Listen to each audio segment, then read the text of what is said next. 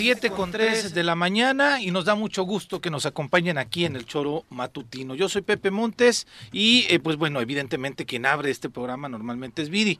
Hoy Viri se encuentra en casa, esperamos que se restablezca pronto para poder... Tiene dengue. Tiene dengue, ¿no? Es por eso de, de la ausencia, pero ya estamos aquí para poder llevar a cabo la transmisión de este lunes 25 de julio del año 2022 y como ya saben, aquí está Juan Juárez, ya lo escucharon. Hola, aquí estoy. Bien. Con mucha información. ¿Eh? Con mucha información. Pero yo ya no, yo ando al margen. ¿Sí? Sí, ya ves que tengo que ordenar, ordeñar mis gallinas. ¿Cómo se ordeñan las gallinas? Pues cuando va a salir el huevo, ¿La ayudas? La ayudas, Ah, claro, sí, ¿le para que no jalas se rompa. güey. ¿Sí? ¿Que te jalas un huevo? No, que si a la gallina le Ah, jalas. la gallina, sí. No, dejas que caiga, pones Ah, la mano y... Para que no si se- si le- ¿Cómo le vas a jalar un No, huevo no a la sé, gallina? es que ordeñar es Ente- como Sí. cuando ordeñas Es, la es que vaca, dicho mal, a las borregas las ordeño, Anda, güey. exactamente, Cabrón, sí. A la gallina. A las gallinas solo pones para que no se rompa el huevo si no tiene nido. Pues sí. Está sí, bien. sí. Pero bueno. No sé de noticias, yo ya ves que no me quiero meter en pedo. Pues hay bastante Ya, información casi y ni me vamos a ir platicando, ¿no? Pero en fin. Y hoy está Pepe Casas con nosotros. Pepe Tocayo. Igual, ¿Cómo te mucho gusto, Tocayo, estar aquí y sobre todo aquí este, permitir que el Juanjo comparte estos micrófonos y ese espacio, ¿no? Con todos nuestros amigos Mucho morelenses. cariño. Estoy rodeado de Huitzilac. De Huichila. A, a mi derecha y a mi izquierda. No, yo Tres Marías. Ah, bueno, Tres Marías. ¿Ves? Es Tres que Marías, ahí también ahí tenemos, También tiene intereses. tenemos pedos ahí en el... Ajá. Digo, también tiene interés en Tres No, Marías. Huichilac, Huichilac. Bonito. Huichilac. Ahí estuvimos con Paraíso. La Sí. semana pasada. Así es. Chupando, Saludos a to- todos. a comiendo, todo mi ¿no? Cantando, comiendo y bebiendo. Karaoke y todo hubo, Sí, ¿no? Sí, ahí estuvimos en Barbacoa un ratito degusta- degustando estas quesadillas. ¿Por qué barbacoa. barbacoa? El nombre Eh, barbacoa de... Inicialmente era Cua por el tema de comida en náhuatl. Y Ah, ahí mira. cuando este, metemos eh, como platillo también la barbacoa, se le hace la propuesta a mi hijo Emilio. Dice, "Oye, papá, y si le ponemos barbacoa. Este, y de ahí surgió la. Mira. la, este, el nombre. José, fue la chaquetita de tu hijo. Chaquetita correcto, mental de tu mental. hijo, no tuya. Puso ahí Ah, su, qué bueno. su aportación. Qué Además, bueno. buena barbacoa, muy buenas quesadillas y muy buen mezcal. Qué bueno que les gustó. Sí. Qué bueno que les gustó, pues los esperamos por ahí en Tres Marías. Ujú, por supuesto, a mí no me invitaron, el cabrones. comercial. ¿A- ¿Abres todos los días, Pepe? Todos los días, ¿Sí? todos los días. Ahorita descansábamos los martes, pero ya ahorita en periodo vacacional abrimos todos los días. Los esperamos también si andas crudo, una buena pancita. Este, Ahí puedes estar. Entonces tú di- diario te echas la pancita o... Este, cada vez que se puede, por Ah, supuesto, hay que digo, ejercitarla. Por los síntomas, ¿no? no hay. ¿Sabes qué? Hablando de, hablando del periodo vacacional, el sábado pasé por el Zócalo de Cuernavaca, estaba Ah, con saturado. estos eventos, ¿no? De Ajá. las callejoneadas y esto, ¿no? Sí, sí, sí. Qué bonito, ¿eh? Vi. Sí, pero además los restaurantes llenos, Juanjo, eh, lo los negocios, este, los establecimientos del primer cuadro de la ciudad, Ajá. con bastante afluencia de gente, se nota que es gente aquí, también se nota que Qué es bueno. gente que viene de turismo, entonces yo confío que también allá en Huitzilac va, va a repuntar, ¿no? Sí, este fin de semana ya empezó a haber más movimiento. Eso nos da mucho gusto que empiece esta reactivación económica. Joder, el pedo son las motos, cabrón. Ah, sí, claro, Qué- qué complicado. motos. Ayer, eh, Y ¿sabes qué? Peligroso. ¿sabes? Pero es que está bien. Vienen miles de motos. Sí, sí, sí. Pero el problema es que agarran O tramitos para echarse sus caballitos, echar- sus No, suertes. no, pero eh, son 150 metros o 200 metros que tienen como pista de carreras. Y si de la una a las 4 de la tarde es una bronca. pasar por ahí, es una no se te, no puedes porque y la policía está viéndolo. O sea, cierran la, la, la- La Tres Marías del entronque para, para Cuernavaca y lo tienen como pista de pruebas. Y ha- hacen pues, el sus piruetas en las motos. Y es un pedo, güey. Sí. Te, te comprometes, te comprometes. Sí, joder. maratón. Además de que están ingiriendo ahí. Sí, la- echando las trago. chelas esas. nos, nos Las hace micheladas. Pero- este tema. Pero está la policía allí. Yo ayer le pregunté a un, a un policía, a un oficial de la Guardia Nacional, oiga, ¿qué pedo? Y de-. Esto, digo, es un peligro. Llevamos media hora aquí esperando a que estos terminen de hacer sus piruetas. Me dice, sí, pero son muchos. Sí, hay. Y falta- son muchos. falta. Y entonces, si un día vamos a agarrar 200 personas y vamos a ir a la autopista y vamos a hacer lo que nos que, hinchen las que ya ha habido enfrentamiento entre ellos y alguna vez con Pero los es la carretera federal. es, sí. Si yo no estoy, bueno, si agarras una terracería por ahí, pero es la carretera Sí, federal. claro, están interrumpiendo el tráfico. Y además son prepotentes. Ujú. En la mayoría de los casos, muchos de estos chicos de las motos. Porque, joder, les dices algo y, y tienes un pedo. Pues es que Lo que también pasa se es que como van en grupo, Sí, van envalentonados, Sí. con el alcohol se siente Juan Camaney. Yo creo que hay que, que- que organizarlo y aprovechar ese gran impulso turístico que da, pero efectivamente Pero- se genera un foco eh, de peligro porque también, Juanjo, eh, ingieren el alcohol en Tres Marías, en esa Claro. parte ahí de la recta, pero transitan hacia la Ciudad de México y Cuernavaca. Sí, claro, ahí se Entonces, matan. eh, o se hay, matan. o Ahí matan. pasan el- O vas con tu familia y de repente te Tienes una desgracia, claro. Y, y si fuera el riesgo bajo su imprudencia, bueno, cada quien es libre No, de pero hay- hay daños a Pero hay daños terceros. a terceros. Recordarás hace algunos meses un accidente que hubo en la, en la Pera, donde curiosamente... el- Ellos alcanzan, se meten abajo del este, vehículo. Varios. el, Sí, sí, sí. el de la moto al otro carril, Ajá. este, se estrelló, se impactó en otro auto. que Eh, subía. de frente. La Dramática. familia se murió Sí. y el, el conductor de la motocicleta pues, salió Grave. con algunos golpes, Grave, pero pasó pero- a afectar gravemente a la familia. Pues bueno, en fin, ese es un cuento a nunca acabar. Ojalá las autoridades, porque son las federales, porque es una vía federal, Juan. La- los que tendrían que tomar la, decisión federal. de poner orden ahí. Pero ahí está la Guardia Nacional. pidiendo auxilio el ayuntamiento también, obviamente. Ahí está la Guardia Nacional, que yo no sé si la Guardia Nacional tiene... Sí, debería, supongo sí, que tiene sí, ¿no? facultades. Sí, tiene sí, sí. facultades, pues es como la federal de antes, ¿no? Sí, claro. Sí, así es. Están allá parados viendo las piruetas de los chicos de las motos. Y mientras la gente pero esos esperando. que levantan la, la Sí, llanta a caballo, delantera caballo, sí. arriba, a caballo, y, y, y- y tú estás al lado, parado en el coche, y no puedes hacer nada, cabrón. Sí, está cañón. Está Hasta que a ellos se les ocurre abrir la vialidad. Y el- Bueno, vea, va. Ay, ay, vamos a otro. hablar de las Vamos. elecciones de Morena, güey. Ay, es que Está el viernes, Interesante. El viernes ¿Eh? estábamos esperando, todo el día estuvimos revisando la página de Morena para ver a qué hora Las salía listas. las listas de Y los solo salían eh, las tontas, candidatos. las listas y no salía nada, no salía nada, hasta en la madrugada, en la noche Sí. fue cuando ya se empezó Luego a cambiaron circular. alguna, ¿eh? Sí, la cambiaron. Hubo... Le sacaron una Ajá. en donde no venían nombres de algunos, Ajá. sí de unos, Ajá. y después volvieron a sacar otra. Sí, más eh, en la Después su página ya. se les cayó. ¿Has visto las listas? Es la estoy interminable. viendo hasta ahorita que me la No, compartiste, no, no, no, la no, pude no, bajar son yo de la una página. cantidad, lo que decía la convocatoria, solamente 200 por distrito electoral. Y evidentemente el morbo sale cuando revisas el distrito número uno, Cuernavaca. Cuernavaca, y aparece el nombre de Eliasín Salgado de La Paz, el director del IEBEM. Aparece el nombre de Eduardo Galás, ¡Lalo Galás también! brazo derecho de, De Víctor- Víctor, Mercado, ¿no? Porque algunos decían No tal vez. Víctor Mercado se va a inscribir. No, Víctor Mercado no se inscribió. Claro, el candidato no se inscribió, Ajá. pero sí metió Su- ahí este, Su alfil. brazo derecho, sí, sí, su sí. brazo derecho, Lalo, Eduardo Galás. Lalo, Lalo Galás, famoso Lalo. amigo, famoso, amigo. famoso en todo el estado. Ajá. Y desde luego, Ulises Bravo. Ta, ta, ta, ta. Sí, ahí venía. Bueno, pero Ulises debía de estar.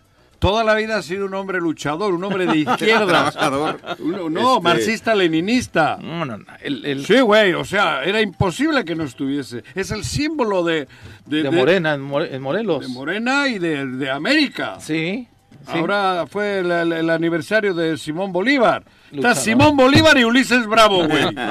en Venezuela ya hablan de Ulises Bravo. Sí, de, de manera increíble. Se el decía que libertador de Morelos. ¿Eh? Se decía que Cantú tal vez se inscribía, no lo vi en las listas. el médico. El médico, allá en Cuautla.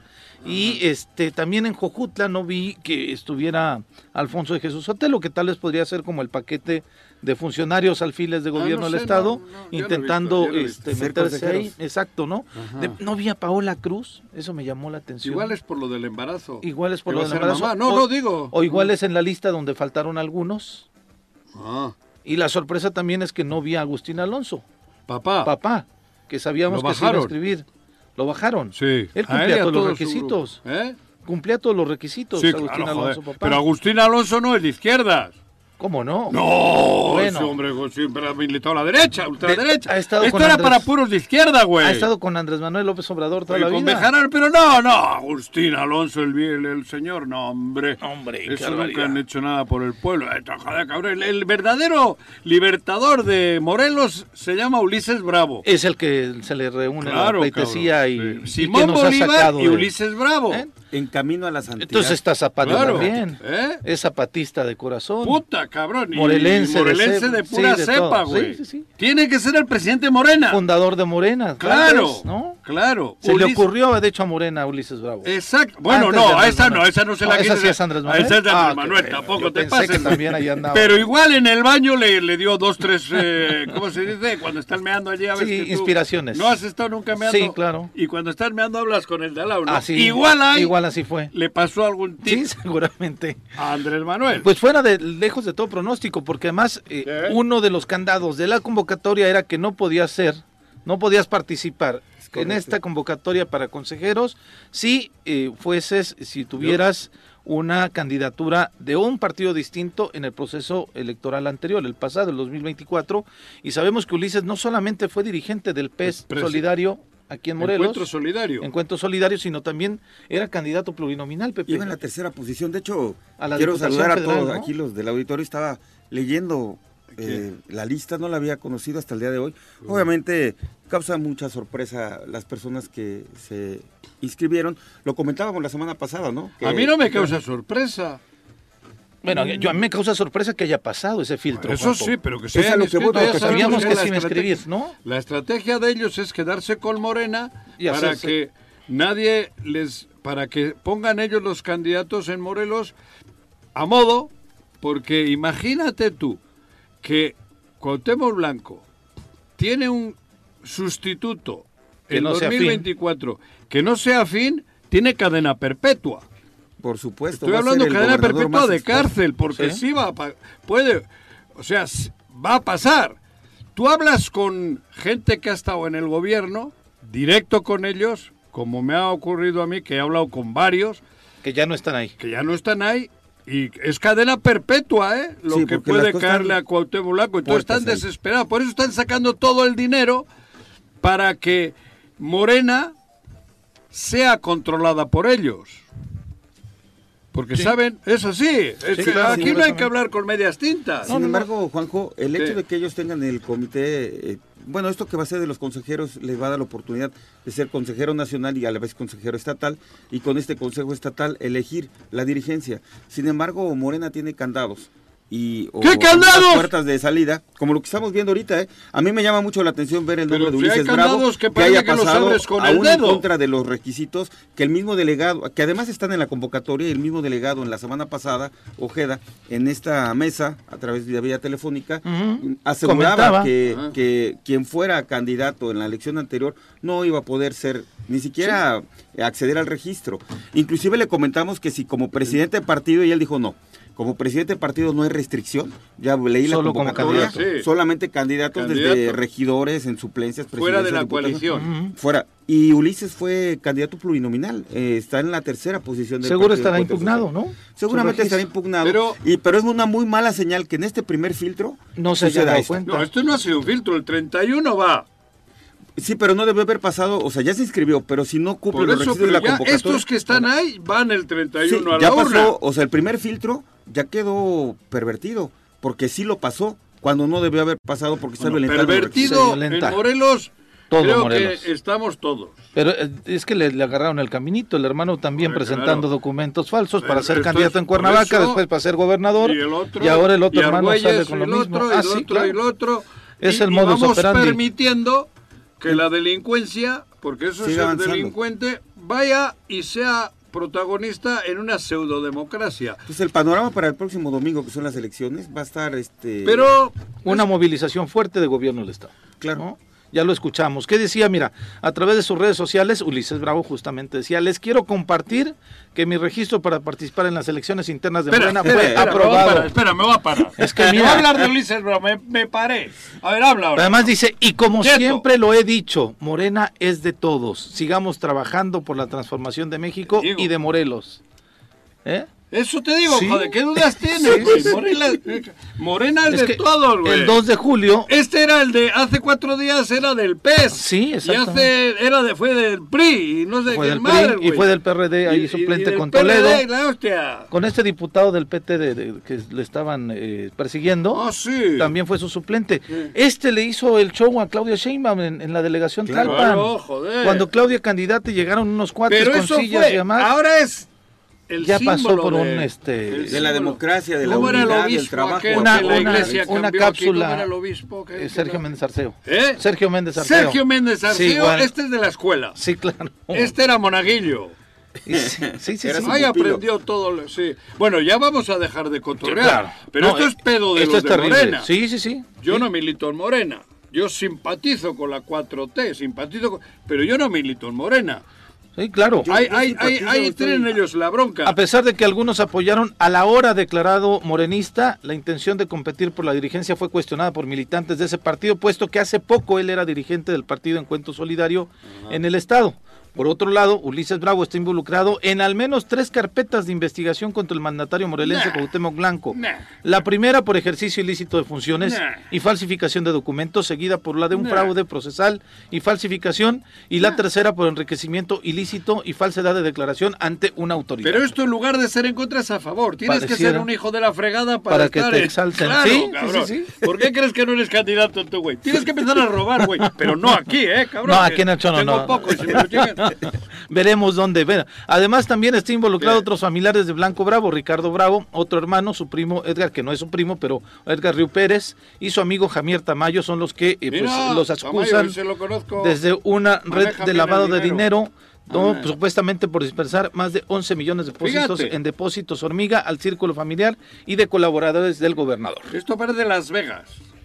¿Entre qué? ¿Apuestas? Todos los allí van, ¿no? A- Ah, claro, Allí van a- a, Las Vegas, todo y Sí. todo. Allí son los. Lo que, Digo, lo que, lo que en Las Vegas pasa, en Las Vegas se queda. Claro. No, y, en, pero y en Dallas. A ver, vamos, vamos a. No, el tema es Pero- eso, es, es justamente cómo, ¿quién, ¿quién se encargó de este filtro? Esta comisión de honor y justicia no les llegó nada. Yo conozco de gente que llevó expresamente ¿Cómo se llama el presidente del partido? Aquí, No, allí. ah, Mario Delgado. Mario Delgado. Sí. Ahí está el tema. El que permitió la coalición cuando los militantes Mario de aquí se oponían en Cuernavaca. Claro. ¿no? Mario Delgado. Es la clave. La clave.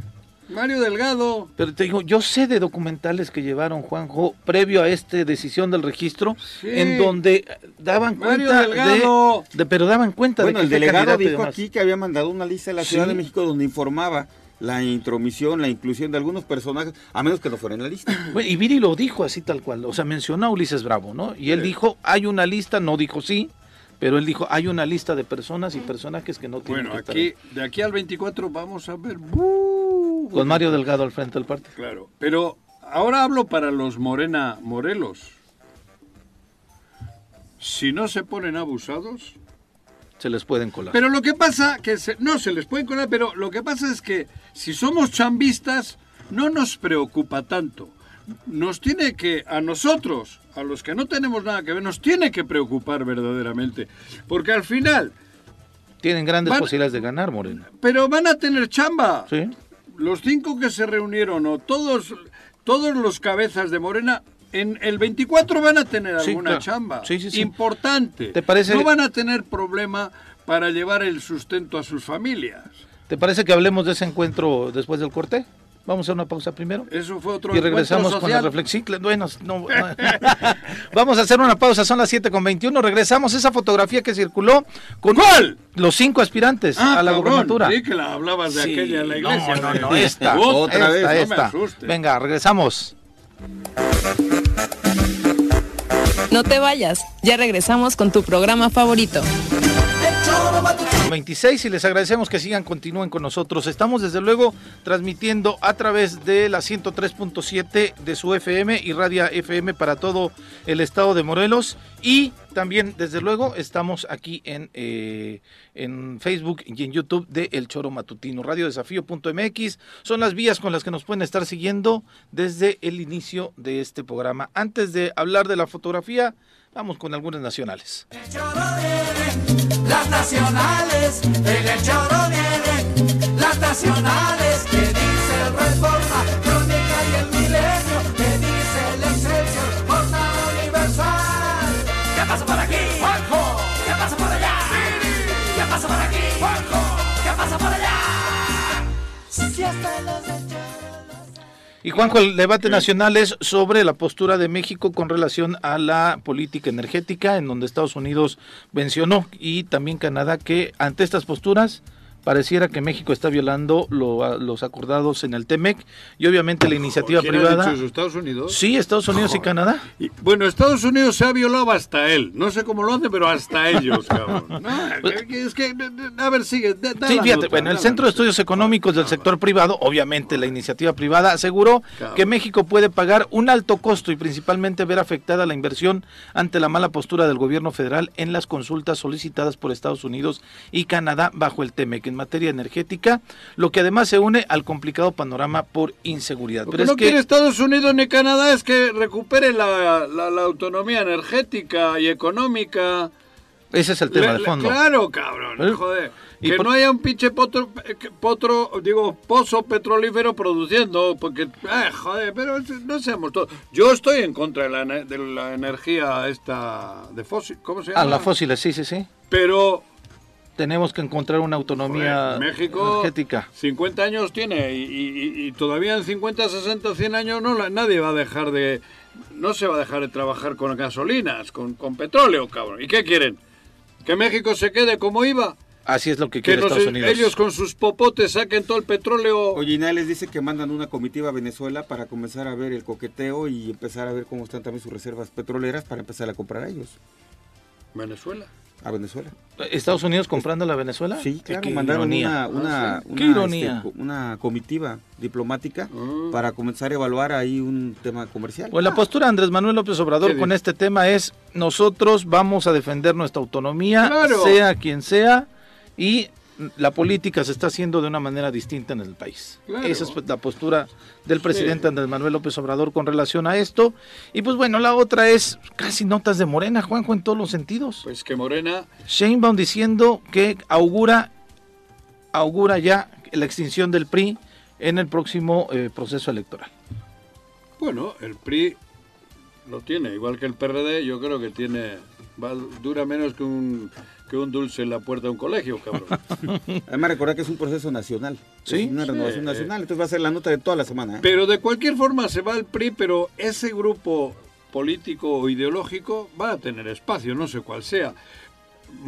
Está creciendo Movimiento Ciudadano, están creciendo... Acción Nacional es el único que parece que no se mueve hombre, tanto, no para arriba, derecha- pero no ahí se, me- se Hombre, estabiliza. ese, ¿no? ese es como en Europa, ¿no? El, el PP, los partidos populares, han tenido bajas, pero vuelven Permanecen. a renacer, porque la derecha, la oligarquía, el, el- el neoliberalismo, ahí tiene su, se, se juntan, feudo, claro. pero ellos sí logran generar unidad con relación a objetivos muy claros. Claro, aunque están en horas bajas porque no han tenido gente capaz. Ese chico de Querétaro es más malo que.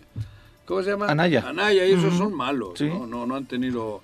Una ni- figura fuerte que... Pero el PAN, el PAN va a subsistir porque el PAN es la oposición ideológica de, de Morena, de la 4T. Entonces, México, por supuesto, que tiene un, gente de, de derechas, gente con un cristiano-demócrata, gente que está muy vinculada a los movimientos liber- neoliberales del capital. Entonces, la iglesia misma, claro. ¿no? No solamente Cristiano- los cristianos, sino de no, la no, iglesia católica hablo eso, misma. y la- el, PAN, el PAN tiene vida para siempre. Sí, porque los, los cristianodemócratas o la derecha en todos los países del mundo tienen. Pues es como republicanos y demócratas, es como PP en España con el Partido Socialista y con la izquierda. El, el- el PAN no tiene riesgos de desaparecer Pero el PRI sí. porque es una forma de vida. El PRI sí, porque el PRI... El PRI se ha desdibujado. Y, pero y en Morena Sheinbaum- cabe el PRI. Y Claudia Sheinbaum hacía una alusión directa a Alito. De hecho, le Sí, dijo malito, ¿no? Por eso. Por todos estos escándalos en los que ha estado y que se han negado a, a remover. Pero se ha abierto tanto el espacio de Morena, Sí. pues me Bueno. Mario Delgado era priista, ¿no? Cabrón. Y una serie eso- de bastantes este, Por eso militantes el de Morena. PRI, le- eh, Morena le ha hecho daño al PRI, Sí. porque su volumen medio de socialdemócrata se ha pasado, Se ha a pasado por Morena. acá, sí. Y la misma militancia. Y los oportunistas también. Sí. Entonces, yo creo que el que le está haciendo daño al PRI es Morena. Sin embargo, Juanjo, eh, la oposición, ellos como oposición están disminuidos, pero además, tanto en Morelos como en el ambiente nacional, no hay liderazgos. Te digo, No hay Sí, no, de no, liderazgos. bajo Y a, nivel. a- a diferencia que Morena sigue siendo un movimiento, la marca Morena como tal eh, arrasa elecciones, pongas a quien pongas. Por eso de esa pelea tan... el día que no esté este, Andrés Manuel, Uh. En el Uh. 24 viene el cambio, ¿no? Y también Como hay- dicen aquellos, que Dios le dé larga vida. Andrés Manuel. Digo, aquellos. Yo, yo tampoco le creo mucho a Andrés Manuel que cuando concluya su gobierno se va a retirar Ah, no, por completamente. eso te digo. Va a No, seguir no. teniendo injerencia claro, en la vida mientras él interna esté Morena, vivo, claro. Morena va a ver. Pero en el momento, pues es un hombre ya de, de edad, ¿no? 70 años, Eh. ¿cuántos tiene Andrés? O sea, en el momento en que no esté Andrés Manuel, Va a pasar lo del PRD. Se van a agarrar con claro, todo. por eso, porque es, es una, esto es la Torre de Babel. Sí, Incluso ahora mismo ya hay- Morena es la ya Torre hay de Babel. corrientes al interior de Morena que ve lo que está sucediendo. sí, Por claro. eso, En ¿no? dónde- dónde se está metiendo con él. Ya sin él, eh, viene otro cambio para el país. yo, yo creo que sí. No es una izquierda, es un partido, es un movimiento que ha abierto demasiado las puertas. Así es. Y cuando no esté el que la abre y la cierra, verás tú. Aunque le, le estarán metiendo goles a Andrés Manuel aquí No, a Andrés Manuel, ¿para que le metas un gol, cabrón? Está cañón. Joder, ni Messi. Bueno. Ni Messi. No, no, eso de verdad. Digo, decía por lo del registro de Ulises, por lo de... Ahí hay ¿no? una estrategia. Ok. Por eso Morena ha abierto sus... Hay una estrategia para que en el 24 gane sin pedos. Y poco a poco ir consolidando el, el- el- el tema de Morena, como ocurrió en la Ciudad de México. Sí. A Morena no le bajas del gobierno de la República ahora en dos o tres No, elecciones. yo también y eso es la estrategia, Andrés. Y por eso Andrés Manuel Aglutinar a todo aglutina, ti- tiene la baza de Cuauhtémoc Blanco, el jugador de fútbol, y punto. Él solo está viendo la playera del 10 en la espalda y luego pues lleva a su masajista, su preparador, que es Ulises, tal. El único que se ha salido de ese entorno es Sanz, porque ahí no necesita representante ya. Claro. Ya, Ya tiene su camino hecho. Ya está. Entonces Andrés Manuel, pues Andrés Manuel, Morelos somos, iba a decir una grosería, pero no pintamos nada. Este estado, tan cerca de Dios y tan lejos, es estar aquí, ser tan chiquito y ser tan poco nosotros y estar En lugar de ayudarnos, nos piloto de la perjudica. Ciudad de México nos perjudica. En fin, tenemos en la línea telefónica a Juan Ángel Flores Bustamante. ¡Ah, cabrón! Y es que justamente, bueno, es el alcalde de Jojutla, pero eh, pues la nota la dieron el día sábado, en donde vimos reunidos a cinco de los aspirantes a Morena, eh, a la gubernatura del Estado, en la mesa Rabindranath Salazar, Lucía Mesa, Margarita González Sarabia, Rafael Reyes y Juan Ángel Flores. Juan Ángel, ¿cómo estás? Muy buenos ¿Qué tal, días. Buenos días, Juanjo, buenos días. Y, y ahí, ahí ya no coincido, es pintamos y mucho, amigo. Vas a ver, y vamos a pintar más, primero Dios. Lo de Morelos. Sí, Joder, totalmente. pues eso totalmente. eh. Recordemos, Eso- recordemos la, la importancia eh, de lo que de lo que implica una vecindad tan fuerte. ¿no? Eso. Porque al final no dejamos de ser una de las entradas a la capital del país Sí. y eso es lo que tenemos que hacer valer. Eso es lo que tenemos que, que generar, el desarrollo, lo que lo que implica eso. ¿no? Pero O no se ha hecho hasta ahora, Juan.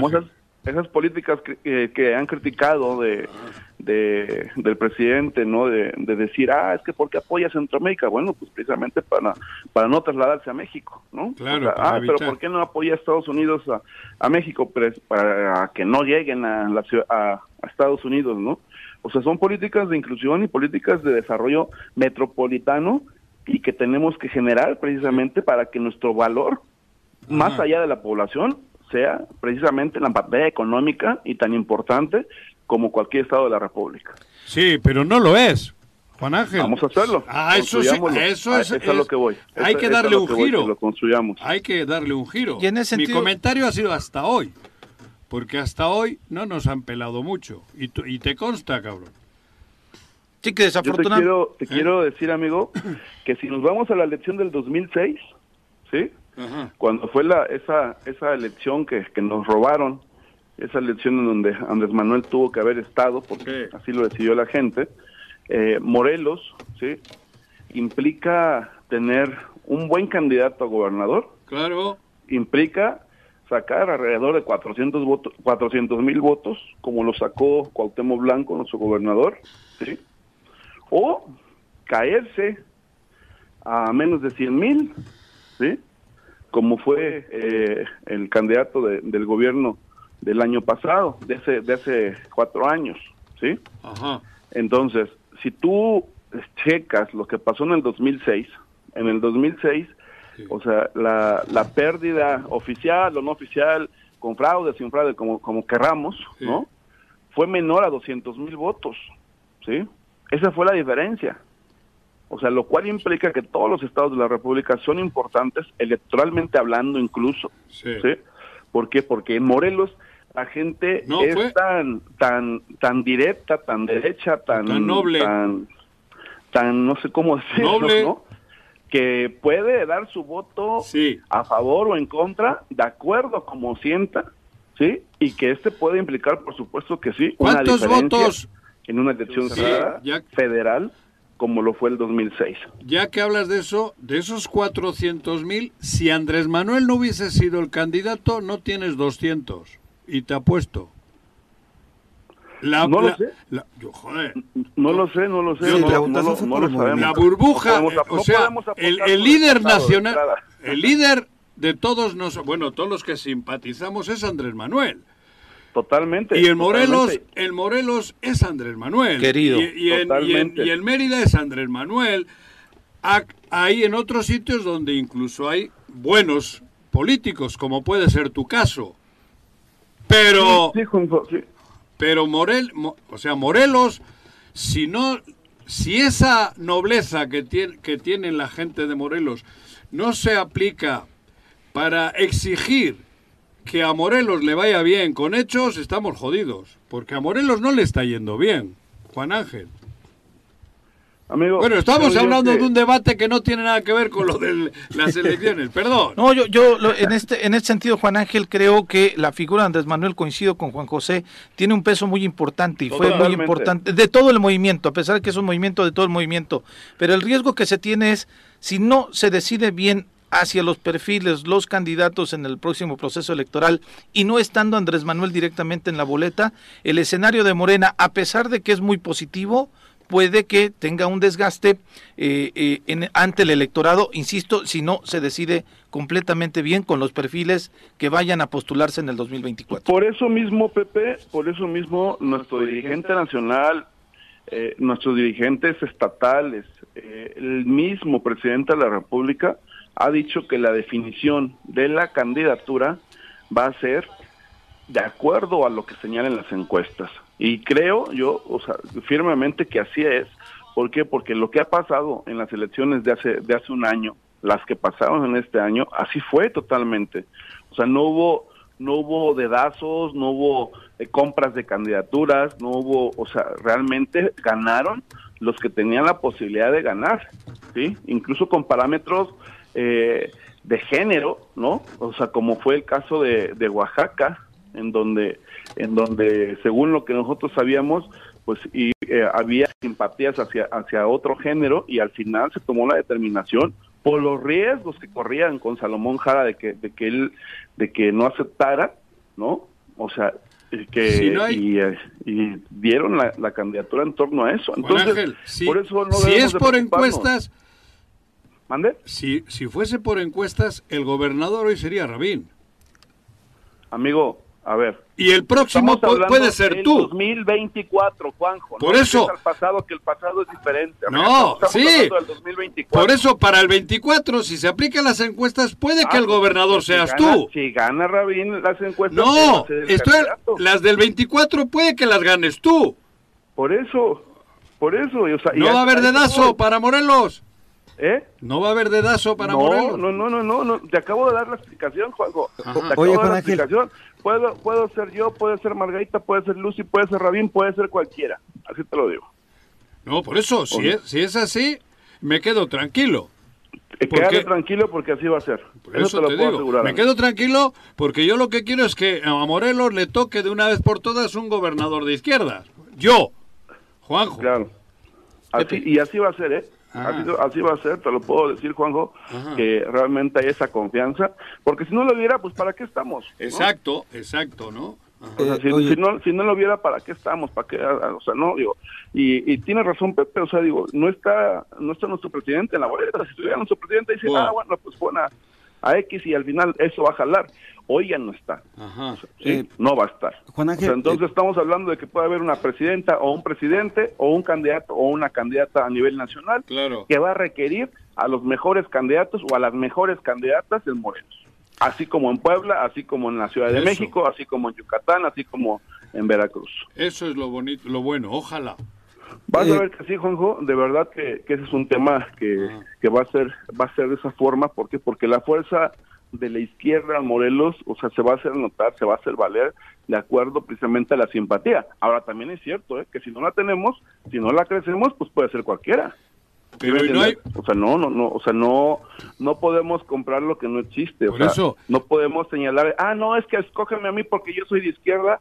Pues no, Pero- si hay alguien, ¿no? Si hay al- algún otro candidato o candidata que, que no sea propiamente y compite por nuestro partido y, usa, y al final eh, tiene la simpatía de la gente, pues va a ser él. Sí, pero ahora empieza a olerse también esas simpatías muy mercantilizadas, porque se escucha que están comprando votos, hasta en la interna. Eso Amigo, también es a eh, tener a ver, miedo. este, los procesos internos, Ajá. ¿sí? Ajá. Los procesos internos no tienen nada que ver con la elección del, de- del gobernador, ¿eh? Te lo puedo, te lo puedo asegurar, te lo puedo afirmar, porque incluso los, con- el Consejo Estatal del partido no ha tenido este mayor injerencia en la, en la selección de candidatos, ¿no?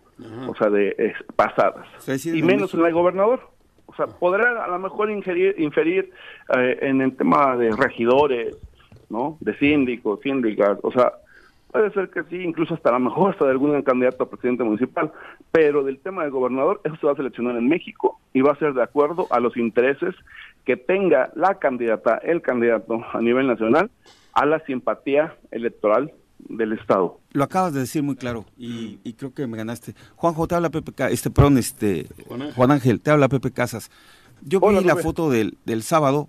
Antes que nada quiero reconocer tu trabajo como alcalde. Eh, creo que ha sido, no creo, estoy seguro que ha sido este bueno. ha- Has, has hecho un buen papel con alcalde en la administración, en el Le tema quedan político. dos años todavía, no lo despidas, cabrón. No, pero es que él viene de una reelección y viene de la continuidad de un trabajo y, y quiero partir de ahí para pasar al tema político. Eh, Morelos ha sido pago de factura a nivel nacional y Morelos eres ha sido- militante de Morena. Soy militante de Morena, no me inscribí al proceso por respeto porque fui candidato de, de redes no en el escucho, pasado. Que este, casi no te escucha. ¿Puedes ah, recargar? ¿Ahí se escucha? Ya está. Ajá, ya. Ah, Gracias. ok, ahí se escucha. Eh, sí, yo soy este militante y, y participante con el tema de la 4T. No me inscribí como consejero por respeto a los estatutos, puesto que fui candidato de redes para Huitzilac. Estaba imposibilitado de acuerdo a la convocatoria. Pero yo no sé este si la fotografía que vimos el, el sábado En eh, Vikingos. en- en Vikingos, ¿realmente es una fotografía de unidad o es realmente un llamado desesperado a generar un bloque para que no transite Ulises Bravo, que no transite el equipo del gobernador? ¿O, qué está sucediendo? ¿Por qué? Porque sí se ve la preocupación y en un audio que se pondrá ahí de nuestro compañero Rabindranath, al final hace mucho la precisión que ojalá sea alguien de Morelos quien gobierne para los morelenses, ¿no? Eso en una alusión clara a todas estas legiones de extranjeros que nos han venido a robar eh, los recursos de los morelenses, a robar las ilusiones, a robar hoy incluso nuestra seguridad, nuestra tranquilidad, Juan Ángel. Entonces, eh, efectivamente, como lo acabas de decir, la dirigencia nacional de Morena puso la vez pasada por un tema de estrategia a Cuauhtémoc Blanco como gobernador. Nuestro amigo Rabín se tuvo que disciplinar, se tuvo que tragar esa decisión, sumarle y abonarle al proyecto de nuestro presidente Andrés Manuel y Cuauhtémoc Blanco es el candidato y obviamente arrasa por la por, por, por la marca Morena. Yo creo que esa mesa en la que ustedes se reúnen es precisamente para evitar que nuevamente Morelos se vuelva un pago de factura de, de alguna negociación nacional y nos vuelva a ir a los morelenses como nos está yendo en el gobierno estatal con toda esta situación. Sin embargo, eh, esperemos que, que esto cambie, pero el comentario de que nuevamente sea la dirigencia nacional quien vaya a poner el candidato a gobernador, pues obviamente entonces nos deja en un estado de defensión o, o para qué nos esforzamos si de todo modo la decisión va a venir del centro. A ver, a ver, este Pepe, yo lo acabo de mencionar. eh, Efectivamente, la dirigencia nacional va a poner el candidato o la candidata. ¿De quién va a depender que se escoja ah, efectivamente a un, a un morelense, a alguien de izquierda? De nosotros. Si nosotros no tenemos la capacidad de crecer, de aportar, de demostrar incluso que somos más allá de lo que de lo que pueda señalar el partido, pues evidentemente, o sea, pues vamos a hacer letra de cambio. ¿A qué me refiero? Y te pongo un ejemplo, ¿no? Ahorita las encuestas nos dan un 35, un 40%, ¿no? Morena. Si en las encuestas, dentro de un año, año y, un año y meses, porque todavía falta un buen, ¿no? bueno. Sí, está todo bien adelantado. si en las encuestas, ¿no? O sea, estamos en 35%, ¿sí? Y cualquiera de los de esa mesa, ¿sí? O, o quien falte en esa mesa, tiene 35%, pues entonces, pues digo, pues va a hacer una negociación de otro tipo, ¿no? Así de claro. O sea, porque, ¿por qué? Porque, porque quiere decir que no tuvimos la capacidad de sumar más allá de la simpatía que ya tiene el partido. ¿Y quién creó la simpatía del partido? Nuestro presidente Andrés Manuel López Obrador. Sí, señor. Así de claro, ¿no? Entonces, si yo no tengo 45, si yo no tengo 50% para, para septiembre del 2023, pues ahora sí que pues ya, pues ¿para qué estoy? ¿No? ¿Sí? O sea, ¿sí me entienden? O sea, a, a eso vamos, a, eso, a, eso va a depender de nosotros, por eso, por eso lo digo. Si la gente, más allá del dinero, más allá de lo que te hagan en, en, en una este, publicidad y todo eso, reconoce el trabajo y lo que valemos cada persona que ha construido en Morelos, pues vamos a verlo reflejado en una encuesta, porque por supuesto que, que no va a ser una encuesta cuchareada, pues también tenemos la posibilidad de, de, pagar las propias encuestas, de saber la realidad, porque también esa es otra, ¿no? No es de pagar una encuesta que te beneficie, no, la que la que te diga la verdad. Juan, ¿Sí? Juan este, este diálogo, de, ¿vieron, hablaron en esta mesa del 24 o de la interna del 31? Mira, creo que se habló de todo, amigo, ¿no? La verdad es que no, tampoco va a decir, ay, no, o sea, digo, se habló de todo, y, y yo lo que te digo, es, o sea, la elección, la elección del, 20, de, del fin de semana que viene, eh, pues va a ser sin duda, pues muy polémica, como todas las elecciones que han salido en el, que salieron en el PRD, que, que, que ahorita en Morena, que, que han salido en todos los partidos políticos, digo, pero el hecho de ganar una elección interna no te implica nada, así, así lo digo, y perdón que ponga el ejemplo de mis amigos a, a quienes aprecio mucho, pero digo, recordemos cómo ganó la elección interna Amado Orihuela, ¿no? Claro. Y qué fue de Amado Orihuela después. Bien. O sea, así, así de claro, ¿no? Uh -huh. O sea, él gana la elección dirigente de, de, la dirigencia del PRI después de un encontronazo muy fuerte dentro de su partido y no llegó a ser gobernador. No. Entonces, el hecho de que, de que un año antes de la elección de candidato gane un eh, candidato u otro candidato la elección interna no implica ¿sí? que eso vaya a señalar que sea el candidato o la candidata ganadora para el 2024. Bien. Entonces, ¿tú estás optimista? Amigo, yo confío en mi trabajo y confío en los morelenses y como tú lo acabas de decir, Ajá. la gente es noble, bueno, sí. o sea, demostremos, ¿sí? Aquí ha habido candidatos en Cuernavaca y recordémoslo, candidatos que tiraron mucho dinero y no ganaron, Ajá. ¿sí? O sea, y no me refiero, o sea, a elecciones de hace un año, o sea, me refiero, me refiero sí. a elecciones de hace, de que la misma historia nos, nos, nos replique. No quiero dar nombres porque son mis amigos. 2015 y, amigas, y la ¿no? pasada. 2015 y la pasada, Juan Ángel, tal vez. Amigo, Pepe, tú sabes bien, o sea, digo, y al final, te digo, o sea, no es el dinero, no es el poder, lo que implica, en el caso de Morelos, recordemos que somos un estado zapatista, y en un estado zapatista la gente se revela. En el caso de Jojutla, yo te pongo el ejemplo de las elecciones constitucionales. 2000, del 97 para atrás, siempre había ganado el PRI. En el 2000, en el 97, por primera vez hay un, hay un presidente de, de, izquierda, gana el PRD. Uh -huh. En el 2000 gana el PAN, en el 2003 gana el PRI, en el 2006 gana el PRD, en el 2009 gana el PRI, en 2012 vuelve a ganar el PRD, en 2015 gana el PES, ¿sí? Y hasta el 2018 gana Morena. Y yo soy el primer presidente municipal que tiene un segundo periodo, ¿no? Deja tú la relación por el mismo partido, me refiero, ¿no? Ah, en fin. O sea, ¿a qué me refiero con esto? A que, a que si mi pueblo es tan difícil, ¿sí? ¿Por qué? Porque no está conforme con lo que se hace, con lo que se trabaja, y a mí me ratificaron, pues por supuesto que yo voy a confiar en esa fuerza que me ha brindado mi pueblo, pues para dar a conocer el trabajo que se ha hecho. Entonces, pero va a estar en mí, no de que, ay, que si vienen, que si hay dinero, o sea, no. Va pues demostrando si con trabajo. Simpatía, pues adelante, ¿no? O sea, vamos a apoyarle o vamos a apoyarla. Pues en ¿no? fin, Juan Ángel, pues muchas gracias por el enlace. Gracias a ustedes. Un Hasta luego, abrazo. alcalde. Hay que echarle ganas. Vamos a hacer, va, vamos Dale, a hacer una pausa, son 7 con 51. Son las 7 con 56 y ya tenemos en el estudio a Ricardo Torres Carreto. Él es el coordinador estatal del Instituto Nacional de Estadística y Geografía. Ricardo, bienvenido.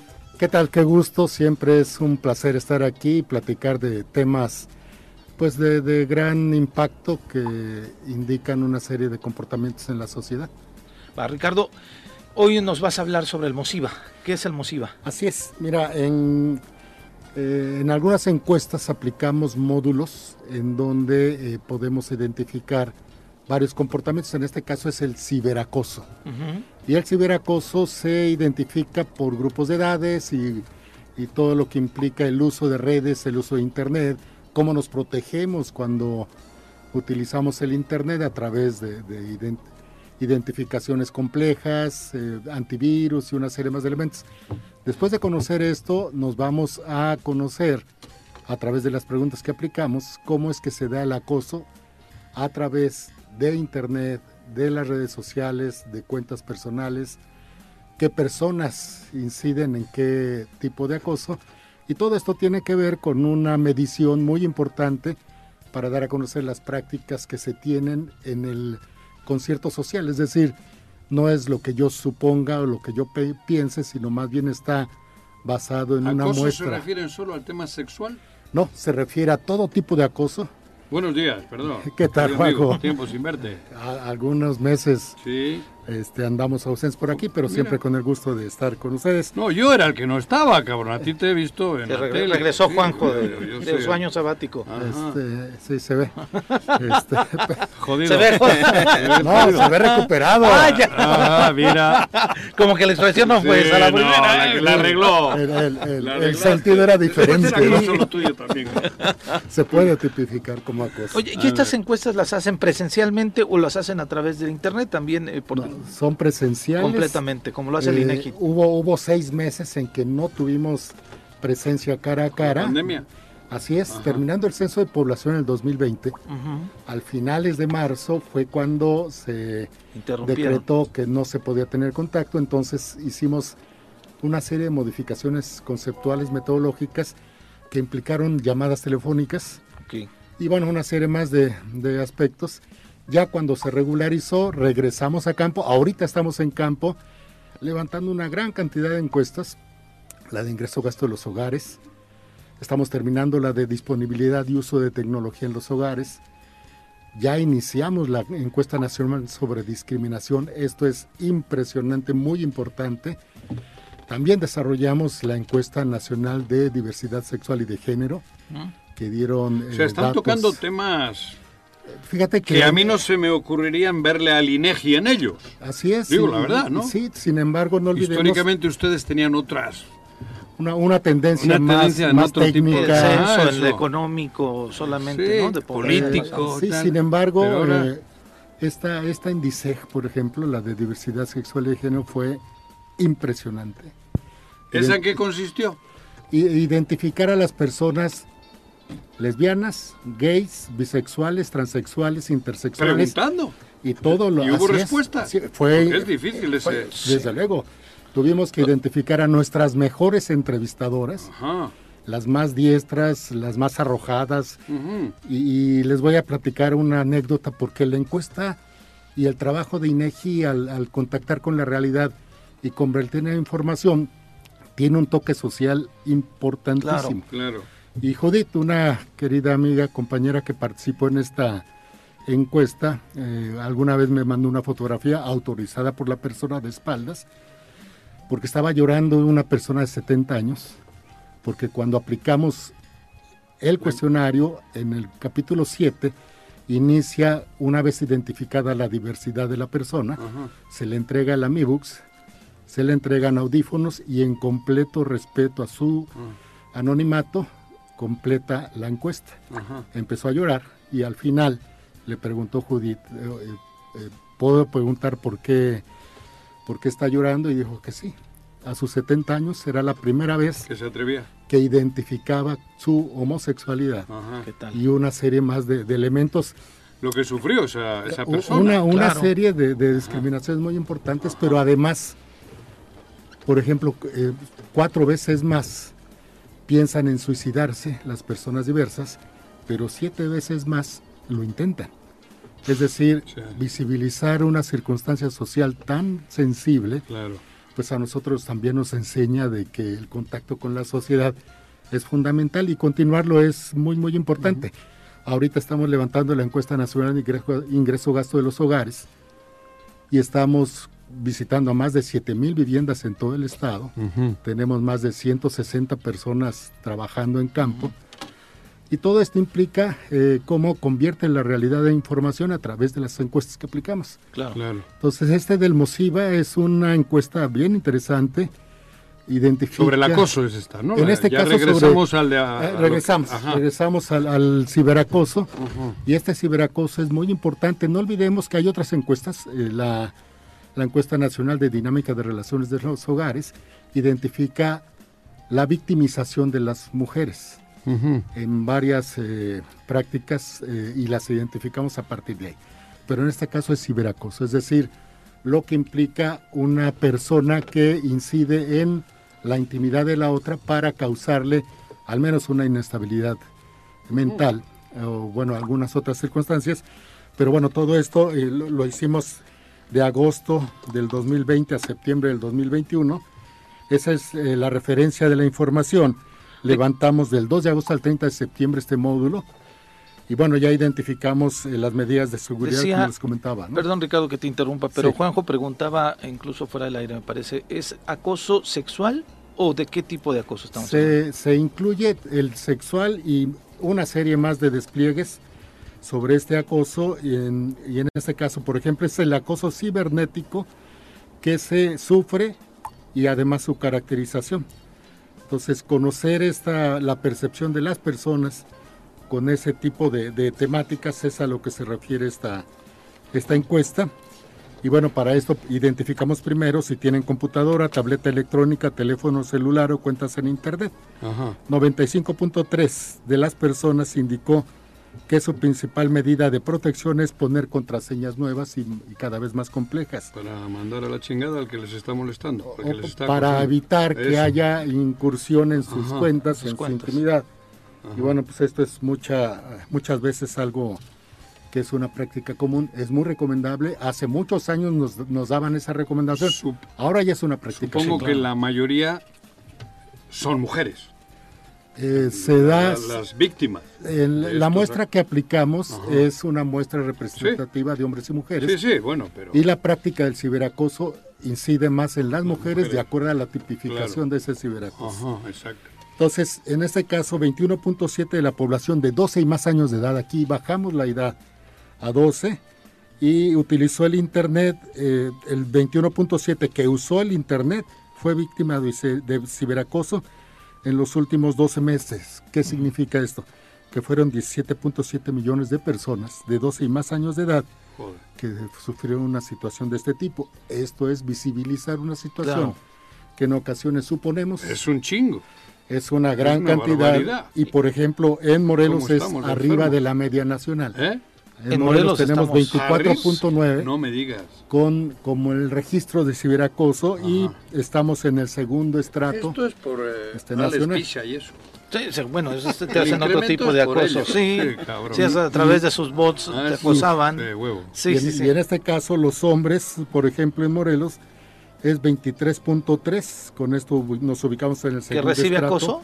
Que recibe acoso. Porque ahí puede ser acoso de todo tipo. de todo tipo no y por sexual. cualquier persona. Eso Claro. es muy, muy interesante. Y en el caso de las mujeres es 26.3. Sí hay un mayor ciberacoso en el caso de las mujeres Claro. y ya nos ubica en el primer estrato, es de los más Morelos. importantes en Morelos. Mira. Este, y este pues es empezar a, a- a adentrarnos en el tema. ¿no? Ricardo, comentabas que bajaron el nivel de la edad. O sea, detectan ustedes desde luego, en, quizá en otra de las encuestas, que cada vez los chicos de 12 años empiezan a tener ya sus redes sociales. En este caso, fíjate que es una modificación conceptual no, no reciente. Ok. Por ejemplo, para la de, de disponibilidad de uso de tecnología en los hogares, la edad es de 6 y más años de edad. De repente los padres nos dicen, oye, ¿qué, qué tiene que hacer mi hijo en una encuesta? Bueno, pues de acuerdo a la práctica del uso de la tecnología, es que se define que la edad es la más adecuada para conocer el comportamiento en el uso de la tecnología. En este caso son 12 años, ya cuando hay una, un grado mayor de madurez para poder tener una incidencia y conocer esta, este comportamiento del ciberacoso. En este caso, por ejemplo, eh, bueno, tenemos por rangos de edad, eh, tanto de hombres como mujeres, y todo esto implica eh, entrarle al- a, a este nivel. Y bueno, el- obviamente hay ranking en- con respecto de todos los de todos los estados. Sin embargo, de lo más de lo más relevante en este caso es, bueno, ya comentamos la diferencia entre hombres y mujeres cuan- en cuanto al Al ciberacoso. ciberacoso. Desde luego las mujeres mucho más que los hombres, pero los hombres con una cantidad importante. Así es, fíjate, en el caso de los hombres, lo que más se registra como ciberacoso es el contacto mediante identidades falsas, mensajes eh, ofensivos, provocaciones eh, para mencionarse o, o reaccionar en forma negativa, llamadas ofensivas, eh, entre otros en el caso de, de los hombres. Y en el caso de las mujeres prevalece el contacto mediante identidades falsas, Claro. como primer lugar, después mensajes ofensivos y en tercer lugar insinuaciones o propuestas sexuales. Ujú. Ahí es donde eh, hay un cambio importante con respecto del género, Al hombre, claro. en con respecto del hombre. Sin embargo, eh, se empieza a identificar, por ejemplo, que las mujeres que experimentaron contacto mediante identidades falsas por entidad federativa, en Morelos es 40.1, el dato cuando Puebla es 45.4 y Guerrero 25.8. O sea, estamos Los en el segundo extremos. lugar, sí. Estamos en la tabla media, digamos. Ahí está la chamba que decías. De estos. de estos, No, pues sí, pero, pero sí está, sí es, o sea, es un tema que del cual quizá no le hayamos prestado importancia y por eso el tener esta información tan específica nos llena de, de luz para identificar lo que se está viviendo en las redes sociales, ¿no? Sí, y hemos tenido Socialmente. Eh, hemos tenido es la una- oportunidad estamos enfermos. de tener campañas para demostrar que los adultos también caemos en algunas eh, trampas en el caso de identidades falsas. Pero ¿qué sucede? Joder. ¿Qué nos provoca? ¿Cuál es el efecto en la víctima? El más, el más fuerte es, como dice Juanjo, enojo. Enojo, claro. Después la desconfianza, el miedo, la inseguridad, el estrés, la frustración, nervios, problema con familiares, daño a su imagen personal. Para eso lo hacen, Sí, claro. para provocar todo eso, ¿no? Es un comportamiento que en ocasiones merece un tratamiento de mayor profundidad Claro, para, poder, psicológico. Para poder identificar cómo podemos eliminarlo, mitigarlo o resolverlo. ¿no? Claro. Entonces este, este módulo es, Oye, qué muy, gran estudio tú. es eh, De muy verdad, ¿eh? importante. No eh, sabía que andaban en... hay, igual se, se aplican otros módulos, el módulo de lectura es muy interesante. Eh, se decía que dos libros por cada mexicano, ¿no? Ah, no, lo, lo vamos a actualizar a través de este tipo de módulos y ahora sabemos que es 4.7. Ah, mira. El promedio, promedio de lecturas de las personas de toda edad con cualquier medio, implican revistas, implican artículos, libros, novelas, cuentos, narrativa, ensayo y demás. Entonces este módulo de lectura también es muy importante, podríamos eh, platicarlo en su momento. Y está otro que es muy, muy, eh, muy atractivo, que es el módulo de práctica deportiva y ejercicio físico y ahí se identifica el por qué no se hace ejercicio por parte de algunas personas o por qué sí hacemos algunos otros por influencias de figuras paternas, de amigos, del entorno en el que te desarrollas.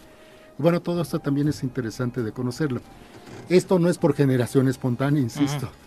Tenemos que ir a ¿Quién la vivienda. todo eso?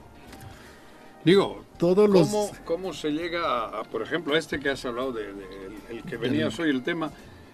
¿Quién decide en INEGI? Ahora vamos a hacer este estudio. Digo, perfecto. Me das, perdón, un- igual me- me das una buena motivación para explicar el Sistema Nacional Ajá. de Información Estadística y Geográfica.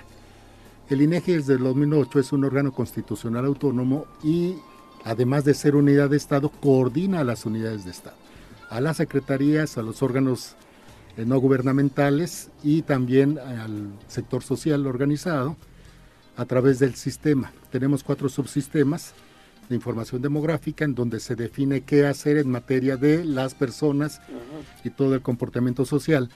Otra subsistema de información económica, qué hacer con los negocios, con los establecimientos, con la actividad económica en el país. Tercero es el de geografía, medio ambiente, ordenamiento territorial, en donde identificamos las características del territorio, pero también su- sus cambios. Es decir, tenemos 1.964.000 kilómetros cuadrados en el territorio continental insular, pero también llegamos a 5 millones si le sumamos la zona económica exclusiva. Ahí es donde el INEGI hace eh, estudios, tanto en materia estadística como geográfica, Pero también tenemos otro subsistema que es muy importante, el subsistema de información de gobierno, seguridad pública e impartición de justicia. Ujú. Ahorita estamos levantando los censos de gobierno estatales, tanto con la Fiscalía como con el Tribunal Superior. Derechos Humanos este año no levantamos, ni el IMIPE, pero te- cada año estamos levantando información con ellos para identificar cuál es su impacto en la sociedad, cuál es su recurso, las personas, su formación y una serie más de elementos. Pero también estamos ahorita aplicando, por ejemplo, la encuesta nacional de la juventud, juventud privada de la libertad, es decir, vamos a ir al A CEMPLA los- y además los externos para invitarlos a responder una encuesta muy importante y así tenemos una serie de, de actividades a través del sistema. Sí. El INEGI no se mueve solo, cada subsistema es integrado por una serie de, de instancias federales y representaciones estatales. Morelos está representado en el sistema nacional. Y bueno, todo esto implica ese andamiaje para poder generar los proyectos que son necesarios para el país. Si la eh, Comisión Nacional para Prevenir la Discriminación identificó la necesidad de conocer a, la a las personas que integran la comunidad diversa, se desarrollaron preguntas desde el 2017 en la encuesta nacional sobre discapacidad y ya esta encuesta la desarrollamos en finales del 2021 y ahora sabemos que en Morelos hay Cuando son temas Que nos identifica alguna institución tan y después álgidos, los tan, pasan tan para acá. sensibles, las preguntas también tienen que se- se- habrán sido bien analizadas. ¿no? Sí. No puedes llegar a la puerta a tocar y hicimos decir, eh, tú eres gay. Hicimos Digo- encuestas piloto. Ajá. La pregunta que determina y detona la identificación es cuando tú decidiste por voluntad propia tener una relación erótica con alguna persona, ¿fue de tu mismo género o fue de un género diferente? Ah, Y aparte de ahí va. Sutilmente. Ricardo, valdrá la pena que después puedas venir al estudio de nuevo para poder platicar sobre otros temas más de todas estas encuestas que realizaron y que no habíamos tenido conocimiento, ¿te parece? Desde luego, pues este, este lugar es adictivo, así es que podremos estar Ay, las veces que sean necesarios, con mucho gusto. Pues muchas gracias, Ricardo, por acompañarnos. Gracias, Buenos Ricardo. días, Gracias. Un Vamos a hacer un corte Gran más, son las 8 con 13, regresamos. Son las 8 con 17, sí, es que escuché algo, otro fondito por ahí, pero bueno, ando yo con telarañas en la, en la cabeza, en fin. Saludos del auditorio Viri, Pepe y Juanjo, que tengan un excelente inicio de semana. Carmona Mar desde Zacatepec, desde luego un abrazo Viri anda para allá. con dengue. Viri anda con dengue, pero no es por eso está ese, aquí Pepe o Casas también. Excelente inicio de semana a todos los choreros, eh, Ricardo Pozas, Silvia Aguilar, muy buen lunes para todos. Hola. Chacho Matar, también abrazo, excelente Chachito. inicio de semana. Abrazo para ustedes, Vicky, Vicky Jarquín. Buenos días, amigos choreros. Juan José Arrece, Pepe Montes eh, y Pepe Casas, desde luego.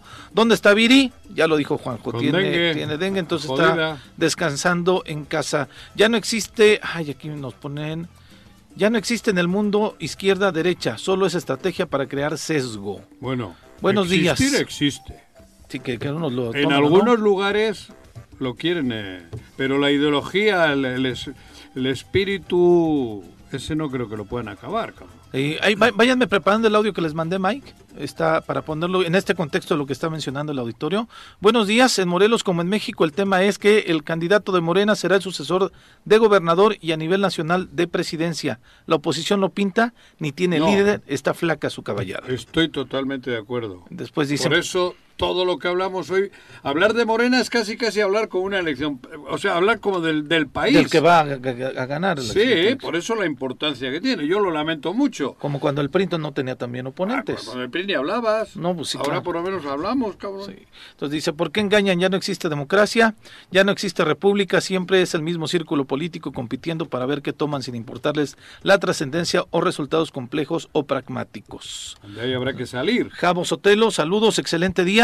Y bueno, en el contexto este de esta reunión que se dio eh, este fin de semana, y ya supimos, en algún contexto del- de, la elección, ya escuchamos un video, un audio, perdón, en donde una líder de la universo estaba diciendo que vayan a votar, pero que les iba a dar 350 pesos para quien votara, porque el gobernador estaba pidiendo que fueran a votar y... Para quien votara la- por la gente Del gobernador. del gobernador. Así es. Ahora, este fin de semana empezó a circular este audio eh, también a través del WhatsApp. No, pero este lo manda Rabín. Este lo manda Rabín Legalmente. legalmente El otro y hace un llamado como de unidad. Claro. No dice propiamente voten por mí o voten por mis candidatos del, del grupo, sino Voten por Morelos y por morelenses, creo que dice. Lo escuchamos.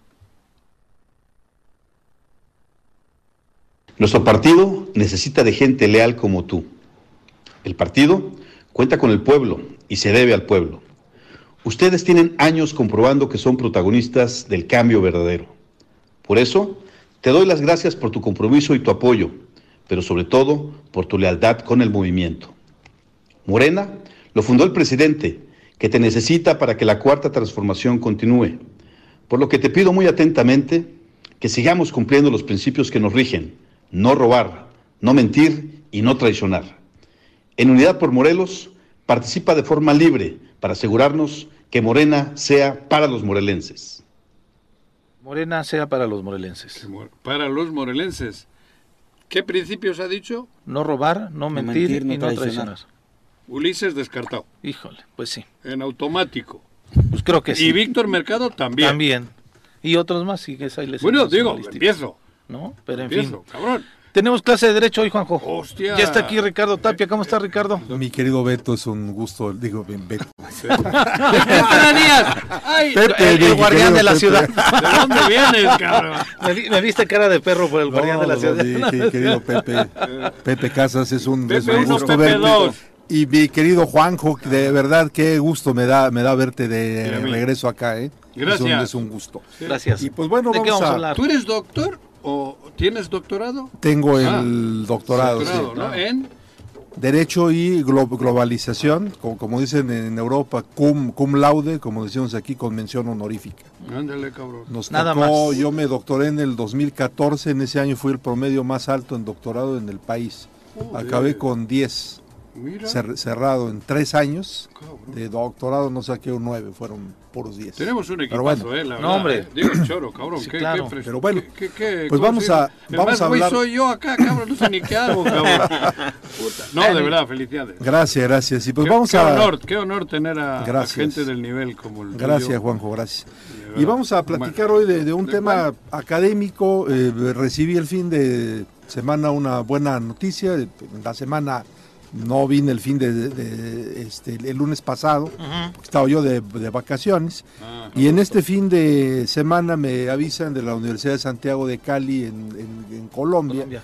que este libro mío, que se publicó allá entre Editorial Dique y la Universidad de Santiago de Cali, que se, institu- se in- intitula El juicio oral como mecanismo de garantía de derechos fundamentales.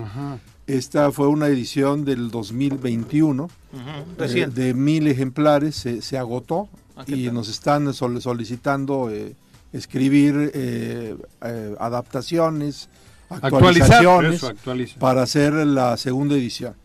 Y además por una cortesía de la Universidad de Santiago de Cali, esta que es la primera edición, que haremos la segunda edición yo creo que a inicio de 2023. De este mismo. Sí, ya está eh, a acceso libre en el internet, se puede Ah. descargar y en este instante estoy enviando acá justamente Al Choro. al choro Al link. el link para que al que le interese pues lo pueda descargar. Muchas A veces yo no te he dicen entendido que bien. ¿Este libro lo tenemos en México? no. A eso iba, nadie es profeta en ¿Cómo su tierra, desafortunadamente, pero bueno, allá nos eh, sol- solicitaron Este- esto. Esta es una edición de la Universidad de, de la, de la de editorial Dique, Ajá. que es una editorial comer- comercial co- Colombiana. y la Universidad Santiago de Cali, sobre el tema del juicio oral como mecanismo de derechos fundamentales, publicado en 2021 y afortunadamente para mí agotada edición ya. Eh, pues en casi un, Un año, año. ¿no? Entonces, este, eh, ¿de qué habla este libro? ¿Eso qué trabajo es? Este libro habla del juicio oral, pero estamos acostumbrados a hablar, a platicar de- del juicio oral desde un punto de vista técnico, eh, acorde a lo que dice la legislación de cada país, o sea, cómo es exactamente el proceso en cada Ajá. país. Pero este libro es un libro que nos pidieron allá más bien desde un enfoque teórico en cuanto al andamiaje, la estructura, el diseño general de, de ese procedimiento llamado oral en todas este, sus avatares, en todas sus presentaciones, cuál es esa estructura, cuál es la teoría base del juicio oral. Y yo creo que pues uno de los méritos de, de la obra es precisamente presentar ¿Tú qué sabías eso. de Colombia, cabrón? No, es que esto es de manera genérica. Ah, Para, España, para Ah, ya, ya, Colombia, ya, para. México. para que se pueda aplicar en... Sí, en- pero desde una base teórica, porque, a Ah. ver, eh, casi todo mundo que opera el juicio oral lo hace, vamos a pensar en las ingenierías como si fuera un técnico. ¿Por qué va este cable acá? Bueno, pues porque siempre ha ido ahí. Ay, ¿Y porque por qué va este papá, tipo cabrón. de tornillo ahí? Pues porque siempre lo hemos puesto y así dice el manual. El tema acá es subir un escalón más Ah. y verlo desde un punto de vista de ingeniería, de, de diseño. ¿Por qué va ese cable ahí? Ah, Por esta esto, por situación, esto y por, por este fundamento. Este clavo por esta razón. Ah. Este clavo va aquí, pero pudiera ser acá en otro lado. Obedece a esta cuestión. En esta parte, en España se hace así. Claro, En Ecuador ejemplos. se hace así, Ajá. con ejemplos. Ajá. En México se hace así. En, en Colombia se hace así. Y creo que es este pues, es- el, mérito de la obra porque se puede leer por juristas de habla hispana de cualquier país que, que- que hable la lengua castellana. Y mi punto de vista es que el juicio oral se presenta el día de hoy como un mecanismo de garantía de derechos fundamentales. ¿Por qué razón? Tan- tanto el juicio oral como el juicio escrito son carreteras que lo que van a hacer es van a tutelar el derecho a la seguridad jurídica. La seguridad jurídica no es otra cosa que tener reglas del juego claras para resolver un conflicto, tener eh, un cierto grado de previsibilidad de cómo va a resultar un conflicto planteado ante Si no es lo tribunales. mismo un abogado con todo ese conocimiento que uno en pañales. Sí. El Sí, resultado claro. va a ser, para el cliente va a ser ha habido, ha habido algunos casos ¿no? en donde el juez dice esta persona no sabe de juicio oral y le cambia el, el- el defensor, ¿no? A la gente Sí. que está imputada en algunas Sí, ocasiones. sí, sí, ¿Está sí. enojada? Eh, no, está Ah, impu- lo- señalada, Sí, sí, sí. sí. No, no, no, sí, imputada, no con Sí, él. sí, sí. Ah. Ahora, eh, el- Este sirve para tanto quien representa al Estado, que es el MP, o, o- y a- para el- los defensores, las reglas del Sí. para los jueces. pero ojo, no solamente en materia penal, también en materia civil, en materia Ah, mercantil, ahí está porque, todo. porque es la estructura Claro, genérica. La Biblia. Por ejemplo, en España, todos los procesos están en general oralizados. Hay algunos procesos muy cortos que le llaman procesos monitorios, que es un poco equivalente aquí al ejecutivo mercantil, donde te deben un pagaré y bueno, no hay mucho que decir. Ahí o pagas O pagas o pagas. ¿no? ¿no? Eh, ah, son escritos, pero fuera de eso, los, los procesos, incluso la, la constitución ¿Y aquí no? española dice que todos los procesos serán en oralidad. Aquí no, aquí solamente es el, el procedimiento penal, en algunos estados el procedimiento familiar en algunos aspectos. Divorcios y esas cosas. Eh, en otros estados el, el arrendamiento empieza a transitar El el, oral. juicio oral mercantil. Yo he platicado con algunos amigos Y- magistrados. Y en Colombia, donde se está leyendo tu libro, donde se está estudiando con tu libro, ahí también. están como en México, alguna Ah. parte es oral, alguna parte es escrita. Ahora, el, el tema, el, el juicio, el procedimiento escrito es, es malo. Yo creo que no, es, es bueno igual que el juicio oral, sin embargo, para tutelar los derechos fundamentales creo que es mejor, que potencia mejor los derechos fundamentales el juicio oral y con esto cierro. ¿Cuáles son las características de, de un, de un juicio oral? Bueno, pues uno, la oralidad predominando sobre la escritura. Tiene temas escritos, o sea, no, no hay un juicio Claro. puro oral Tienes que ni presentar- puro escrito. Claro, papeles. predominantemente eh, oral. papeles y tú los explicas. Claro. Oralmente. o- Algo, algo muy importante es el tema de la publicidad. Eh, para la gente que entra a una sala de audiencias, el juicio es público, Sí. se enteran realmente del desahogo de la prueba de manera Escuchan pública, todo. escuchan todo, incluyendo la sentencia del juez, y yo creo que en democracia y en transparencia esto es muy importante, Claro. porque el pueblo, vamos a ponerlo entre comillas, juzga también, También la, actividad del juzgado. Claro. ¿Cómo es posible que resuelve eso si yo he escuchado Claro. esto otro? Y eso nos da de alguna manera un mecanismo de empoderamiento Ándale. democrático. Que en el escrito eso no ocurre. Que en el Claro. escrito no ocurre, porque aunque, aunque te dicen la audiencia es pública, Ah, sí, pero- bueno, tú puedes estar atrás del mostrador Pero viendo no que hay unos personajes ahí, pero tú no tienes acceso a la computadora Claro. a ver cuál es el Y contenido no de las sabes el porqué de la resolución. Desde luego, otro de los, de los este, principios es el de inmediación. Eh, entre el juez que va a resolver eh, o los jueces que van a resolver y la prueba no hay nada en medio.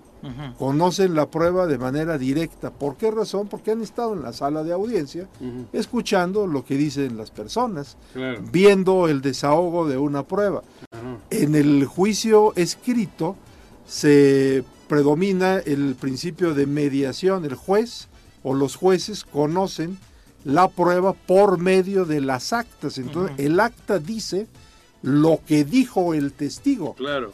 En cambio, en el- la oralidad, el juez está Escucha escuchando directamente. testigo, Acá en el acta pudo Sí. haber un, un, uh, error de la secretaria o un acto de corrupción de la secretaria. Sí. Ajá, Claro. ajá.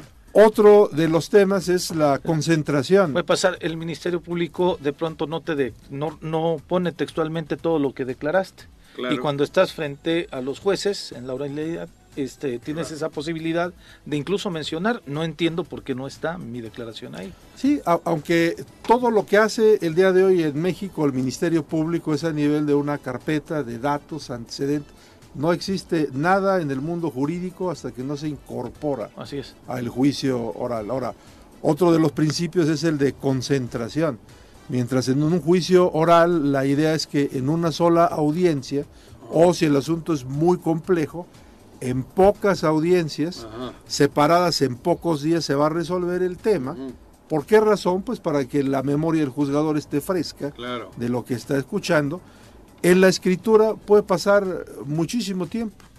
Y, y, este, por, ¿por qué razón? Porque se va a conocer eh, el desahogo de las pruebas por lo que dicen eh, justamente eh, las actas. Ujú. Entonces, este, Todo esto que explicas partes- está ahí en el libro. todo esto que Tan explicamos está sencillo está ahí. aquí en el, en el libro. Este es un este, tec- el libro de texto, el libro de los Eh, alumnos. es un- como un texto, sí. Puede ser, Es puede, una puede- herramienta. puede ser de, de utilidad. Ah. De hecho, en Santiago de Cali lo están utilizando. Acá espero que lo empiecen Habla, igualmente. con, habla a- con la universidad, no tengo, tengo amigos utilizar- ahí. No, No, bien, ya, ya hemos platicado. De hecho, está ya en la biblioteca de la aquí. universidad. Y pues bueno, este um, pudiéramos hablar muchos, muchos temas de acá, nada más eh, rápidamente en el, en el compartirle, índice. compartirle a la gente que está ya Está ya el link. nuestros comentarios del Choro Matutino en la emisión de hoy.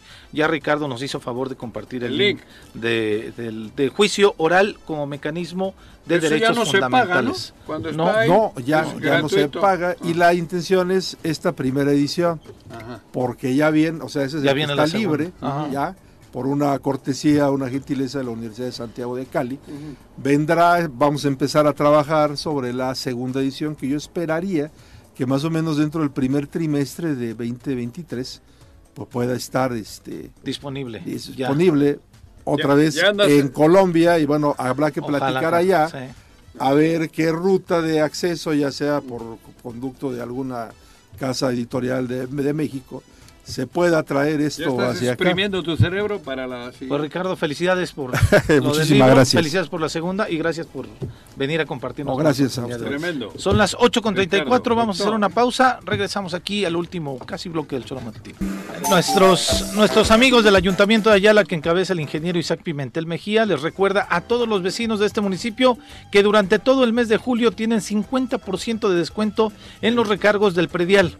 Acude a la oficina ubicada al interior de la presidencia municipal, visítalos y conoce todas las facilidades de pago. Todo esto en el municipio de Ayala. Ya que andamos dando rol por los municipios, Ándale, tenemos aquí en cabina al alcalde un buen amigo. de Tlaltizapán. ¿Cómo estás, eh, Gabriel Moreno? ¿Cómo te va? Muy buenos días. Gracias. Bienvenido. Muy, muy buenos días, gracias a, a todos ustedes. Saludo a todo su auditorio con mucho gusto. Pues hoy estoy aquí saludándolos. ¡Qué Juanjo, milagro! gusto verte, hermano. No, y a mí, cabrón. Gracias. Sabía que venías y volteo y estabas acá. Qué bueno. Sí, gracias. ¿Cómo van las cosas en Pues- Tlaltizapán, alcalde? Pues vamos bien, trabajando con mucho entusiasmo, eh, de manera coordinada con, con, toda la, con toda la sociedad, con toda la población, con los diferentes sectores. Y, y- y bueno, este... ¿Cuántos habitantes tiene Tlaltizapán? 54 mil habitantes. 54 mil. ¿Es la primera vez que participas en un cargo público, Gabriel? Sí, es la primera vez que estoy este, frente a una administración pública. Voy Ujú. como alcalde del municipio y pues hay mucho que hacer. Tengo... Estábamos un día en una comida y había un güey allí que me decía que iba a ganar. ¡Juanani! ah, ya, sí. ¿Te que-? No, el bicho anterior. Me la pela. Ya gano yo. Sí. Y ahí le veo en una esquinita a este canijo. A Gabriel. Me acerco y no le hagas caso. Me lo voy a chingar. Y mira. Y mira, ganó la elección, cabrón. Qué bien. Sí. ¿Cómo ¿Te decides acuerdas? participar? ¿O cómo se da la- el que participes en, el, en la candidatura? Pues todo nace obviamente de, de- de un, sen- de un sentir, de, de querer ver eh, que el municipio avance. Ganaste con Morena. Sí, ganamos con, con Morena. Ajá. Eh, y comenzamos a hacer un trabajo eh, en las diferentes comunidades. Eh, obviamente como ciudadanos, siempre con la, la esperanza de que el municipio avance y, y, pues en ese, en ese ritmo este, empezamos a, a trabajar. Y pues bueno, hoy ya como, como alcalde pues me siento pues, tranquilo, me, tengo el respaldo de, de- de- de la ciudadanía. Obviamente también siempre hay, hay- hay críticas ¿no? de, Sí, claro. de- de- de diferentes tipos, pero yo me siento muy tranquilo. ¿Cómo vas con el cabildo? Eh, pues, pues bien. Había ahí, ¿no? Al principio. Sí, al principio eh, debemos de entender que... ¿Cómo- ¿Cómo está conformado el ayuntamiento? Sí, ¿cuántos regidores Cinco hay? regidores, eh, la Síndico síndico municipal y su servidor como alcalde. ¿Tú alcanzaste a meter regidor? Porque Sí. con esta ley está terrible que no llegas y no tienes regidores. Sí, pero por la diferencia que fue muy amplia entre el primer y segundo lugar, sí alcanzamos a meter un primer regidor. Solo uno. Sí. O sea, son tres Sí. de Morena en el Así es, ayuntamiento. en el municipio. ¿Y los otros? Eh, ¿De qué otros dos, dos del PES que entraron, que quedó segundo lugar. El que sigue fue del PRI y del PT. Ujú. Así es. ¿Cuál ha sido el primer reto que te tocó enfrentar, aparte quizá de poder te- generar unidad con estos eh, regidores, con tu cabildo? Eh, pues la unidad eh, pienso que, que se ha venido dando al paso del tiempo. Obviamente, al ser diferentes expresiones políticas y al poder generar una visión diferente, incluso hasta intereses de los diferentes personajes políticos, pues eso, ese es un reto que se ha venido corrigiendo al paso del tiempo. Nosotros con la firmeza de que el municipio debe de avanzar y pues bueno, ellos ah, también al entendido, ¿no? De que tienen que ir este, trabajando de la mano porque no hay de otra manera. Y de ahí para allá los retos que han venido siendo, pues han sido retos mm, básicos en tema cuanto a, a servicios. Obviamente, eh, pues recibimos una administración muy, muy dañada. A mí me entregan la tesorería hasta el 7 de enero. eh, un- algunas obras que no fueron conclusas. Por ejemplo, yo tengo el problema de una obra que según se pagó y no se pagó y, este, y no se hizo. Entonces, o sea, no se pagó, se pagó y no se hizo. Así Puta, es. menudo pedo. Sí, algo, pasó así en Zacatepec Y también. no está el dinero. Así es, sí. Entonces, eh, temas como esos Ay, se han venido este, eh, encontrando y pues bueno, que temo- tenemos que venir resolviendo. Ajá. El primer día de mi gobierno dimos solución. En la cabecera municipal estaban este, consumiendo agua potable con heces fecales. O sea, las tuberías de tanto del drenaje Se como juntaban. se, juntaban. Ajá.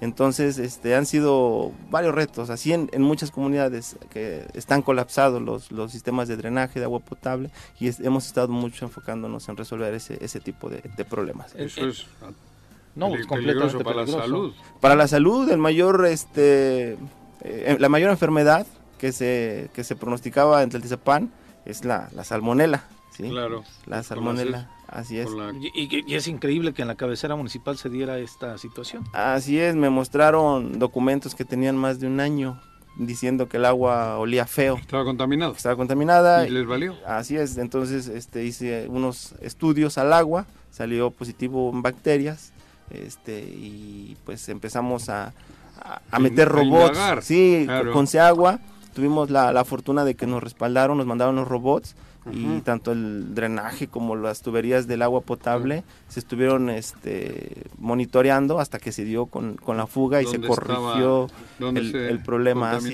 es.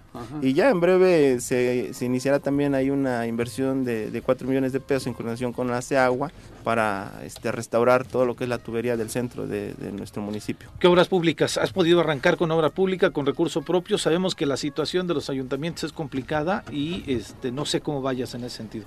Pues vamos muy bien. Nosotros ya inauguramos algunas obras, por ejemplo, aquí en el, en el centro, aquí en Tlaltizapán, en lo que es la cabecera municipal, inauguramos una calle que para nosotros es muy importante, una calle que por durante muchos años, me atrevo a decir que más de 20 años, no, no se le ponía atención y pues hoy, el día de hoy está pavimentada. Se hizo el cambio de la tubería de lo que es el drenaje, del Ujú. agua potable, todo nuevo, este, se pavimentó y también se les construyeron las banquetas. Es una calle que quedó pues muy, muy bonita, que desde luego merece la cabecera municipal.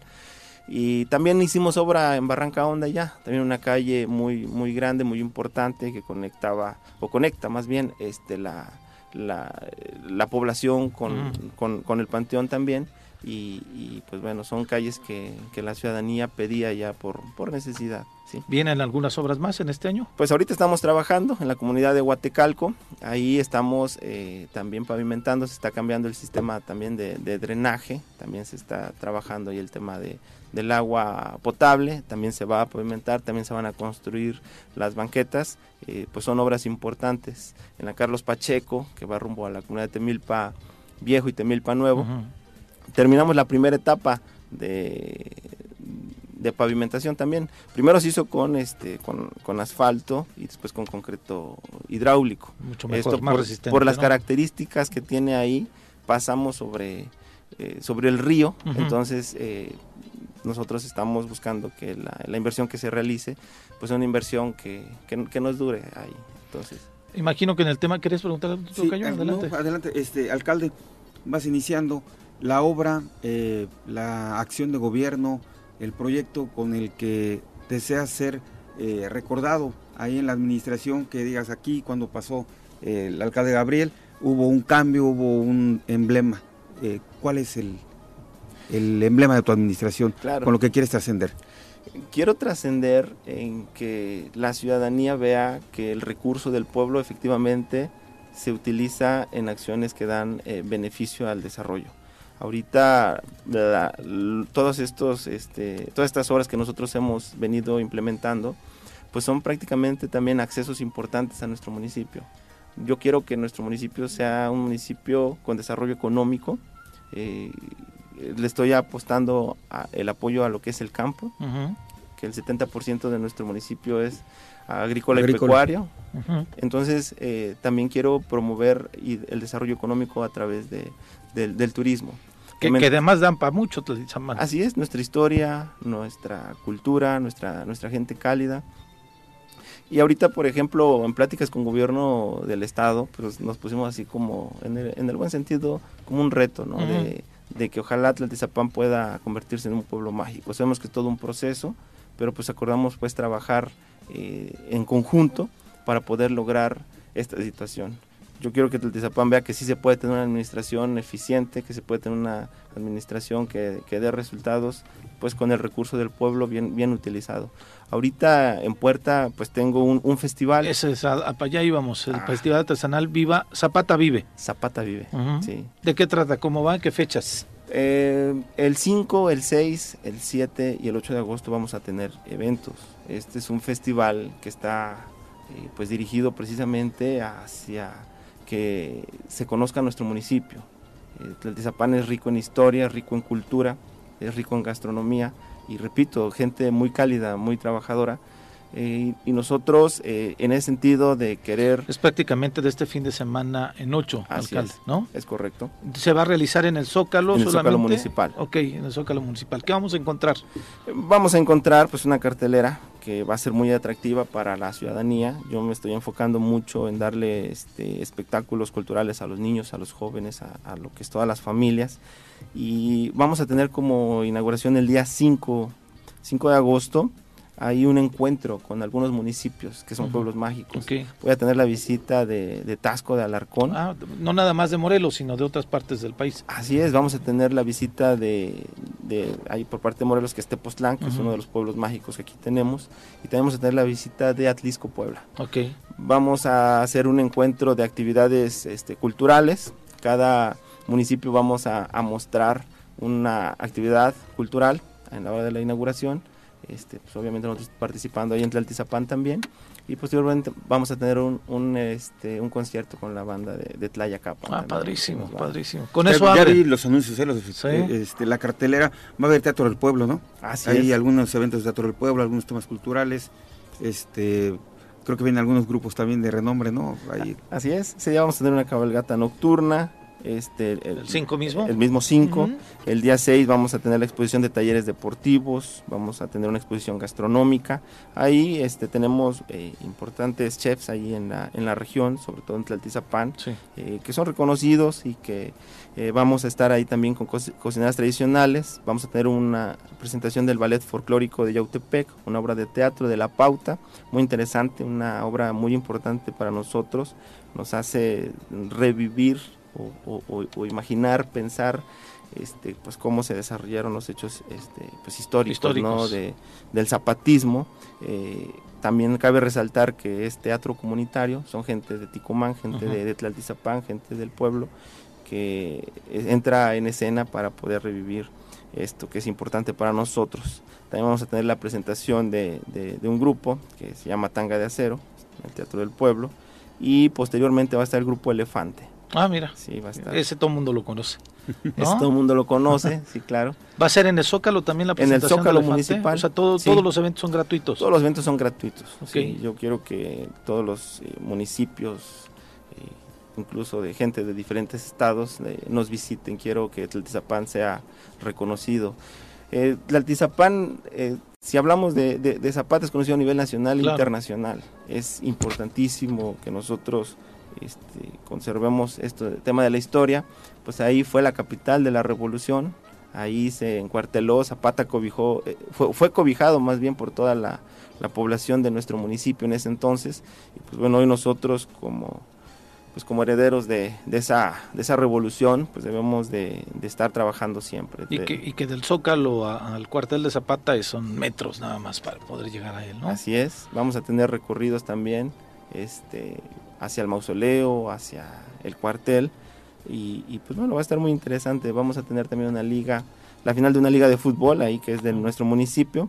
También vamos a tener un torneo nacional. Nos visitan de diferentes estados, pero de- en el tema de voleibol. Bien. Así es. aquí, Pepe.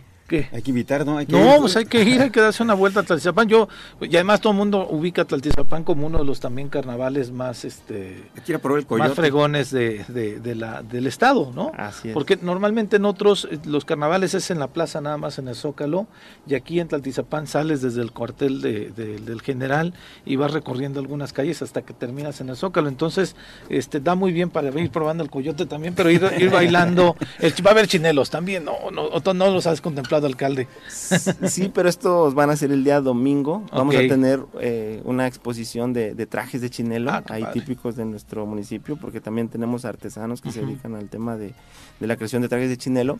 Y vamos a tener un encuentro de bandas. O sea, van a estar las bandas eh, que son de ¿Como las nuestro municipio. Así es, las que salen con nuestras comparsas eh, del municipio y pues también van a estar ahí. Entonces esto va a ser el día, este, el día domingo. Es una gran tradición, en- en- es en algunos lugares donde se da este tipo de la gente que se dedica a la, a la pues, creación de los trajes de chinelos, ¿no? Entonces Tlaltizapán, Yautepec se da, Tepoztlán un poco, eh, aunque los de Tepoztlán son más sobrios, ¿no? Sí. Pero son muy coloridos. Sí, sí, son muy coloridos, ¿no? Y estos de Tlaltizapán son, son bastante coloridos también. Así es. No, pues muy, muy completo, alcalde. Pues hay que ir, hay que aceptar la invitación del alcalde Claro de sí. la comunidad de Tlaltizapán. Chinelos, encuentro de bandas, elefante, eh, De todo, teatro música, del de pueblo, todo. lo de la pauta. Yo creo que vale la pena ver la actuación de, de- de nuestra gente, que realmente es un teatro del pueblo, porque es con gente del pueblo, y vale la pena ir a consumir lo local. Y las cocineras tradicionales también, esa Ah, los parte, de incorporando la parte gastronómica, ¿no? Así es, vamos En a tener este, cocinas tradicionales, ellas van a estar exponiendo y pues bueno, la gente también que visite podrá este, comprar de estos alimentos que, que ellas van a estar exponiendo. El día domingo también quiero resaltar, este, además de, de la exposición de traje de chinelo y el encuentro de bandas de nuestro municipio, habrá un espectáculo de Marvin el ilusionista. Oh, ¿qué que también es un espectáculo internacional que va a ser muy interesante, obviamente va orientado hacia los niños, los jóvenes que ven un espectáculo de esta de esta naturaleza y el día lunes que es el ¿El cierre? el, cierre, pero pero también es el día eh, por el cual se hace todo esto que es el 8 de agosto donde Claro. es el natalicio de nuestro general Emiliano Zapata, pero nosotros vamos a, hacer- a tener un acto cívico y vamos a realizar un desfile nosotros también como municipio. Pues aquí en el Choro Matutino estaremos detallando las actividades que estarán realizando ya en el municipio de Taltizapán, ya pegadito a estas fechas para que no se les olviden y recuerden y podamos estar principalmente acompañando al alcalde. Perfecto, pues muchas gracias. Yo invito a, a que todos eh, nos visiten ahí en el municipio de Tlaltizapán.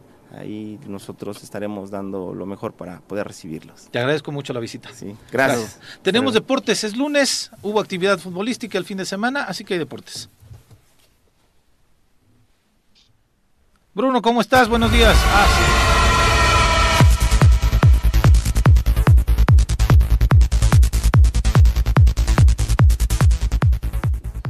Estimado Bruno, ¿cómo te va? Buenos días, Pepe, y buenos días a todos los lectores del Choro Matutino. ¿Qué decir de la jornada de este fin de semana? ¿Es la 3? Es la jornada número 4 la que se jugó Pepe este fin de semana. Estoy bien enterado yo. Sí, no, pero es una más, pero sí, sí, se- que está yendo rapidísimo el torneo, un Sí. torneo de- que será el quinto más corto en la historia de, de la Liga MX con apenas 141 días, pero bueno, comenzó el miércoles con un 0-0 entre Chivas y León, también el, el Monterrey le pegó el jueves al Querétaro 0-3, ya para el día viernes hubo dos partidos, Mazatlán empató 1-1 con el equipo del Atlético de San Luis, los Rayos del Necaxa le terminaron ganando en casa al equipo de Bravos de Juárez, el Toluca, que terminó sufriendo al final, pero ganó 2 a 1 contra el Santos. Pepe, tu Cruz Azul, que termina empatando contra el Puebla en un, en un partidazo, estuvo muy, muy emocionante. Puebla con Cruz Azul, pero oye, quienes no dan es ni América ni Chivas, están abajito, pegaditos además. Sí, América que pierde con Tijuana en la frontera más grande de México y, Chivas que no gana, empata 0-0 con León y además Pepe que solamente lleva un gol en todo el torneo en cuatro jornadas, está en una crisis el equipo del rebaño sagrado, al igual que las Águilas del América que solamente reportan un triunfo en lo que va del torneo, Pepe. Toluca creo que va bien y los dos equipos de Monterrey son los que están dando la nota también, Bruno. Y Tigres que gana la 2 a 0 contra el bicampeón del fútbol mexicano y anoche Pachuca que empata 0 a 0 contra el equipo de Universidad Nacional Pepe que ya por fin llegó el sueño de Dani Alves. Es lo que te iba a decir, la calentura de todo México, Dani Alves, ¿cuándo lo veremos debutando? Eh, apenas eh, co- ha comenzado sus entrenamientos, viene de unos meses sin jugar. Esta es jornada doble. El equipo de Pumas eh, enfrentará el miércoles a Mazatlán, pero se espera que para el partido el próximo domingo en Ciudad Universitaria a las 12 contra el equipo de Monterrey pueda tener actividad. Una semana de trabajo y se espera que ya para el domingo ante Monterrey pueda tener actividad eh, Dani Alves. Bueno, en fin, Bruno, pues muchas gracias. Voy a leer algunos mensajes del alcalde, porque le llegaron bastantes mensajes. Rubén Sánchez Herrera, excelente presidente municipal que tiene Tlaltizapán. Gabriel Moreno Bruno, saludos a todos en cabina. Eh, es eh, hashtag GMB, lo utilizas en tus redes sociales. Hay muchos mensajes al respecto. Omar Ramón Figueroa, Tlaltizapán los espera. Excelente, mi presi. Saludos a mi presidente Gabriel Moreno Bruno. Gracias por todo el trabajo que está haciendo en Tlaltizapán. La 4-3 presente. Bienvenidos, Verónica Berenice Aguilar. Dice, bienvenidos, un evento organizado para toda la ciudadanía. Excelente presidente Gabriel Moreno Bruno. Monedita de oro, eres el primer presidente que se preocupa por rescatar nuestra historia. Somos tierra zapatista que si Tex-Tex y Banda el Mexicano, ¿por qué, que, ¿por qué no los invitaste a esos? Dicen, este, esos serían mejores para Tlaltizapán, dice Alex Gutiérrez, pero no, hombre, Elefante también, también va a sonar y va a sonar bastante interesante la cartelera que está allá. Es tu gente que se comunica contigo, alcalde, y que te felicita por la labor que estás realizando allá. Por eso quería, eh, pues, cortarte rapidito a Bruno, pero quería, eh, pues, que leyeras, le, escucharas los mensajes que la gente a través de las redes sociales, pues, este, nos, nos se comunicaron contigo. Muchas gracias, pues estoy muy interesado en el tema de la cultura y también en el tema de la educación. Quiero también ah, adelantar que en próximos días, bueno, lo que es este a principios de septiembre, estaremos en todas las escuelas entregando uniformes. Ah, padrísimo. Preescolar, primaria y secundaria. Pues hay mucho que hablar. Hay mucho que hablar. Vamos Tenemos agendando, vamos, agendando reuniones y por lo pronto es. vamos al festival. Alcalde, muchas gracias. Para servirles, quedo a la Tocayo. orden. Saludos a todos. Pues nos vemos, este, no dejen de ir, ¿eh? la verdad yo me quedé ya bien picado ir a todo el- este recorrido allá a Zapata, al Festival de Zapata, por allá nos vemos, alcalde. Pues bueno, Gracias. vámonos. eh, como les decíamos, Viri, tal, tal vez mañana no va a estar con nosotros todavía porque se tiene que recuperar. Juanjo también ya estará aquí. Nos vemos, nos, vemos, nos escuchamos mañana. Yo a, por- a las 12, a las 12 los espero con noticias aquí en el 103.7 y a las 6 de la tarde el pique deportivo también con mi compañero Bruno Avilés. Muchas gracias, que tengan excelente Buen inicio de semana. ¡Uy! ¡Se acabó! Pues así es esto. Esta fue la revista informativa más importante del centro del país. El Choro Matutino. Por lo pronto... ¡El Choro Matutino! ¡A bailar!